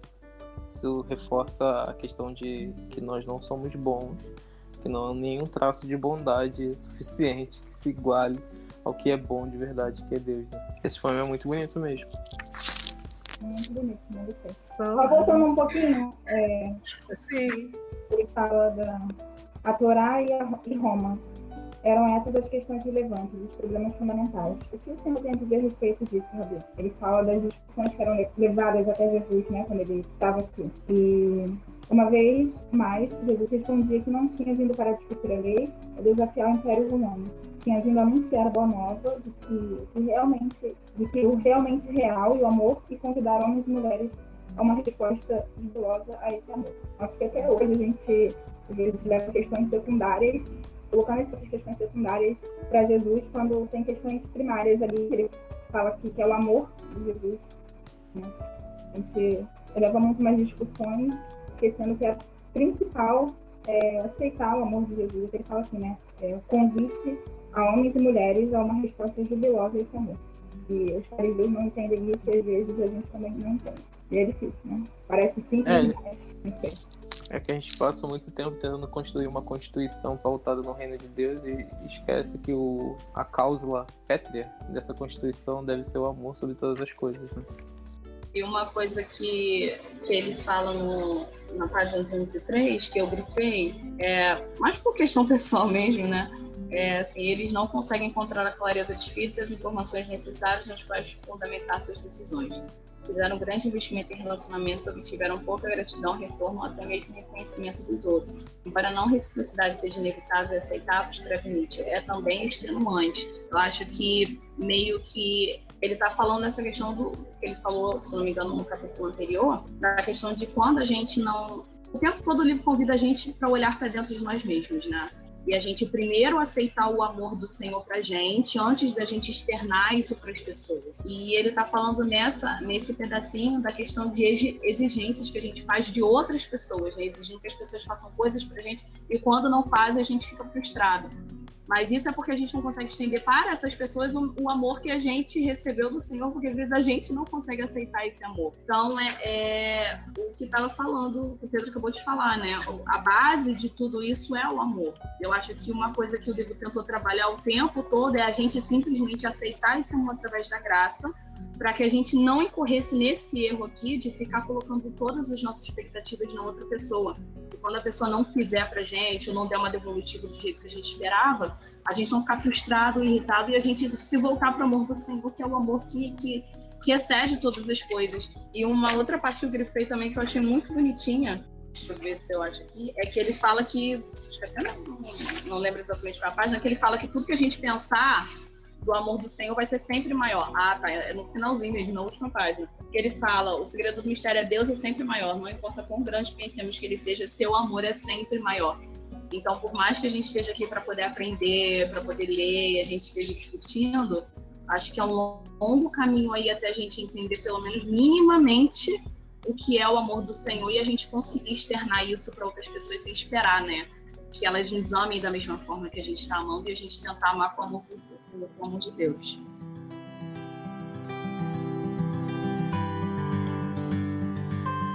Considerações finais sobre o livro, gente. Sobre o livro de forma geral, não é sobre um capítulo, não. Sobre o que vocês acharam do livro, da aplicação dele, de, de- da abordagem do autor, que destoou, que vocês têm ressalvas. E aí? É, eu gostei muito no geral. Eu gostei muito do livro. É, tem algumas. É, esses pés atrás com algumas coisas que ele fala, exatamente porque tende a essa. É que eu não li ainda o pós, né? Que ele colocou ali depois das pessoas falarem do livro dele e tal, quando falar de moralidade. E eu senti essa falta também, mas eu ainda vou ler o final pra ver o que, que que ele explica sobre isso. E, tipo, fora isso, os, no geral eu achei o livro muito bom, me confrontou em diversas coisas que eu precisava, ele me ajudou a entender algumas outras coisas que tinham em mim que eu não estava conseguindo entender. Então, foi muito útil, veio num tempo muito certo para eu ler. Foi, foi muito bom, foi realmente algo que acrescentou bastante, principalmente no momento que eu tô vivendo. Foi. O livro fez, assim, deu um novo olhar ao nosso entendimento acerca da, da nossa vida com Cristo. É, por mais que às vezes está bem longe da nossa realidade, do costume que a gente tem vivido como igreja, como filhos de Deus, mas a gente pode ter um novo olhar, um novo caminho que pode ser trilhado, um novo jeito de seguir.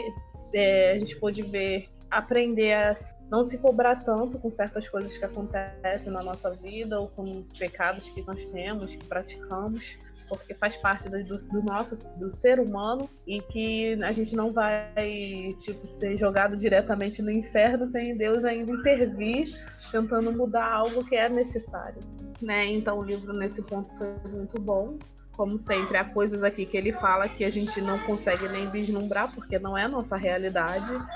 Quando ele leva, quando ele fala também sobre o AA, as condições de vivência, eu não sei, eu nunca vivi, não tive nenhum parente assim que foi e tal. Então eu não tenho essa dimensão, mas que é um novo olhar para você ver.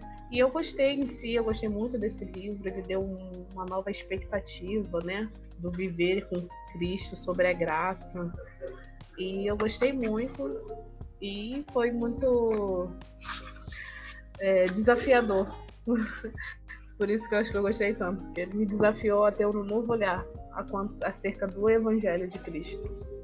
Eu gostei porque, pegando até um do que a Milene falou da questão do A, do, é, do A mesmo, é, dá para ver que ele é uma pessoa que ele, o que ele está escrevendo são coisas que ele passou, né, o processo de, de, de deu para perceber, eu acho que assim, eu me identifiquei muito no livro, vários momentos eu tive que parar, fechar o livro para chorar um pouquinho, para poder falar com o Senhor, é, porque veio direto do coração de alguém que foi é, quebrado, despedaçado, dá para ver, né, que perdeu todo o seu, tudo aquilo que o, que o mundo considera, né, como valioso para um cristão, que seria o prestígio, que seria o não cair, que seria o não pecar, ele passou por tudo isso e voltou pela graça de Deus. Então eu gostei que foi um livro que dialogou bastante comigo nesse sentido, sabe? De que é, nada é pesado demais, nada é ruim demais, nada é tão é, é, longe de reparação de que, que, o Senhor não possa intervir, né? Como a Milene falou. E eu gostei bastante, gostei da linguagem que ele usou, bem didática, bem simples.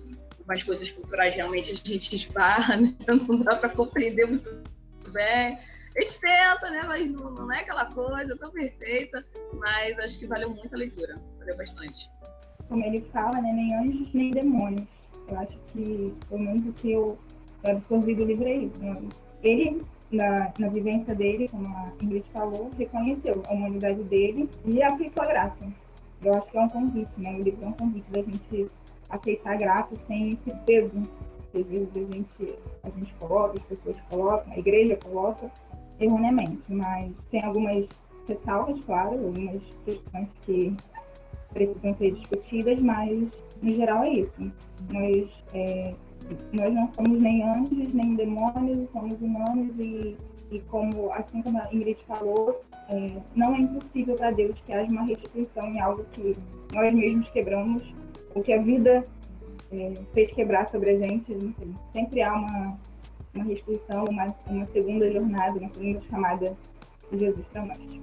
Isso é mais uma coisa que realmente senti falta, se me agora. Eu senti muita falta de um testemunhozinho, porque ele contou a história de 500 pessoas, mas não contou a história dele profundamente. Eu fiquei esperando ele dar um, a história dele de conversão e ele não deu. Eu fiquei muito triste, tá bom? Eu só tenho essa reclamação aqui, esse, esse protesto, porque pra mim faltou, eu fiquei aqui é, talvez ele faria em outro, em outro livro dele, mas. Mas aí eu fiquei esperando ele contar nesse e eu fiquei triste que não teve.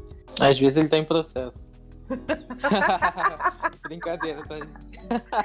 eu, mas você, a história, a história... do livro? a história então... que ele contou sobre a criança do, do, fogo, eu achei muito marcante. Aquilo foi muito. Cara, foi uma das histórias que mais mexeu comigo. Quando o pai grita para ele pular. Ele, mas papai, não tô te vendo. Aí ele, mas pula, mas eu tô te vendo, pode pular. E eu, caraca, eu falei assim, Jesus, acho que nem eu teria coragem de pular. Mexeu muito comigo essa história, gostei muito. Pela minha segunda leitura é, desse livro, na primeira vez que eu li, eu tava na adolescência. Então, tem bastante tempo quando eu li esse livro. É, e para mim, na primeira vez, não foi tão impactante como foi agora. Talvez porque agora a gente discutiu sobre e aprofundou mais do que ficar só lendo e terminando o dia e tá. Eu achei o autor muito prático. Ele, ele foi bem claro no início, né? A gente discutiu muito sobre o livro, mas ele foi bem claro no início. Esse livro não é para pessoas eloquentes, pessoas é, é, teológicas, pessoas que se acham alguma coisa ou que estão satisfeitos com a fé estão e tudo mais. Esses livros são para pessoas que estão quebrados, pessoas que estão moídos, pessoas que carecem de Deus e esse livro é para mim, para você, para todos nós que dependemos e precisamos entender como Deus nos ama e como a graça dele nos abraça. Eu acho que foi foi isso, sabe? Foi bem isso do início ao fim. Ele não fez questão de entrar em nuances teológicas, nuances de doutrinas, nuances de, de regras e, e que fazem com que as pessoas se prendam muito a elas e acabem ficando encarceradas e presas a isso e, e, se afundando cada dia mais. Ele fez questão de salientar o amor de Deus sobre todas as coisas, abrindo a nossa visão e tirando a gente de uma caixa que a gente se fecha todas as vezes que a gente quer ficar preso ao Antigo Testamento, por exemplo, aos, aos Levíticos, aos Dez Mandamentos, é, as práticas de sábado, qualquer coisa, sabe? Qualquer lei que venha, que venha para abolir a graça. Essa que é a verdade, porque é um complemento, elas são, elas andam juntas. Você pratica a lei de Deus porque você entende que o amor dele é um amor tão constrangedor que te toca tanto no seu íntimo que amorosamente você responde a isso. E eu acho que esse livro trouxe isso, essa resposta essa, essa, esse ímpeto da gente ter que responder e não porque a gente precisa fazer alguma coisa, mas porque Deus fez uma coisa tão grande e que causou tanto na nossa vida, que impacta até hoje a vida de pessoas, e por causa desse amor que a gente tem, que recebemos, que podemos passar dia após dia, gerações e gerações recebem esse mesmo amor, passam pelos mesmos processos, mas não deixam isso se apagar. Eu acho que a igreja não quebra por causa disso, porque essa, esse ciclo que Deus fez tão perfeito e bem alinhado de passar por gerações e gerações, e aí a gente vai construindo uma sociedade a par do mundo, mas que está inserida no mundo e que discute questões do mundo respaldado pela Bíblia. E é isso, a gente entrou no racismo, a gente entrou na, na estrutura do racismo, nós falamos de minorias, mas sem esquecer que nós somos filhos de Deus e que precisamos inserir isso dentro da igreja. E a gente precisa e a gente tem essa compreensão de que pessoas mais velhas têm uma certa dificuldade de é, entender o que eles fizeram, o que aconteceu, o que eles foram participantes, às vezes sem ter noção de que estavam sendo participantes daquilo, porque agora isso foi muito mais jogado aos holofotes, muito mais claro ficou para as pessoas mas que a gente entende que as gerações que vão vir precisam saber disso. E é essa geração que vai vir que vai mudar todo esse percorrer da igreja nesse quesito de racismo, de é, esquecer de minorias, de, estrutura, de estruturas, machismo e tudo mais, entende? Eu, eu gostei muito da abordagem do autor, gostei muito. É, eu tenho sim aqueles detalhes que, que fica batendo assim na sua cabeça, mas quando eu penso nesses detalhes, eu penso assim: bom, ele não veio aqui se propondo a ser o teológico, ele veio se propondo a expor o amor. E se esse era o objetivo do livro, ele conseguiu. E para mim já foi o suficiente, sabe? Se eu tenho essa noção que desde lá do início ele veio expor o amor e não veio aqui deixar um manual prático de como se viver biblicamente uma vida cristã, é, ele cumpriu o objetivo dele. Ele veio aqui, entregou o que é o amor de Deus, como a graça funciona e como ela é aplicada, e isso já está suficiente. Se eu quero entender como eu devo viver isso biblicamente, eu já tenho a Bíblia. Então, eu já posso pegar um, a, aquilo que ele me expôs, pegar todo o respaldo que Deus já me deu. Porque, querendo ou não, o livro perfeito é a Bíblia. Então, tipo, não depende, não depende dele, depende de Deus esclarecer, dar a visão, Espírito Santo falar e a gente entender, compreender e praticar. Então, eu acho que de modo geral, acho que eu falei até muito, foi isso que eu entendi do livro, que eu gostei do livro e que eu amei ter participado desse clube com vocês. Até o, o próximo Clube do Livro.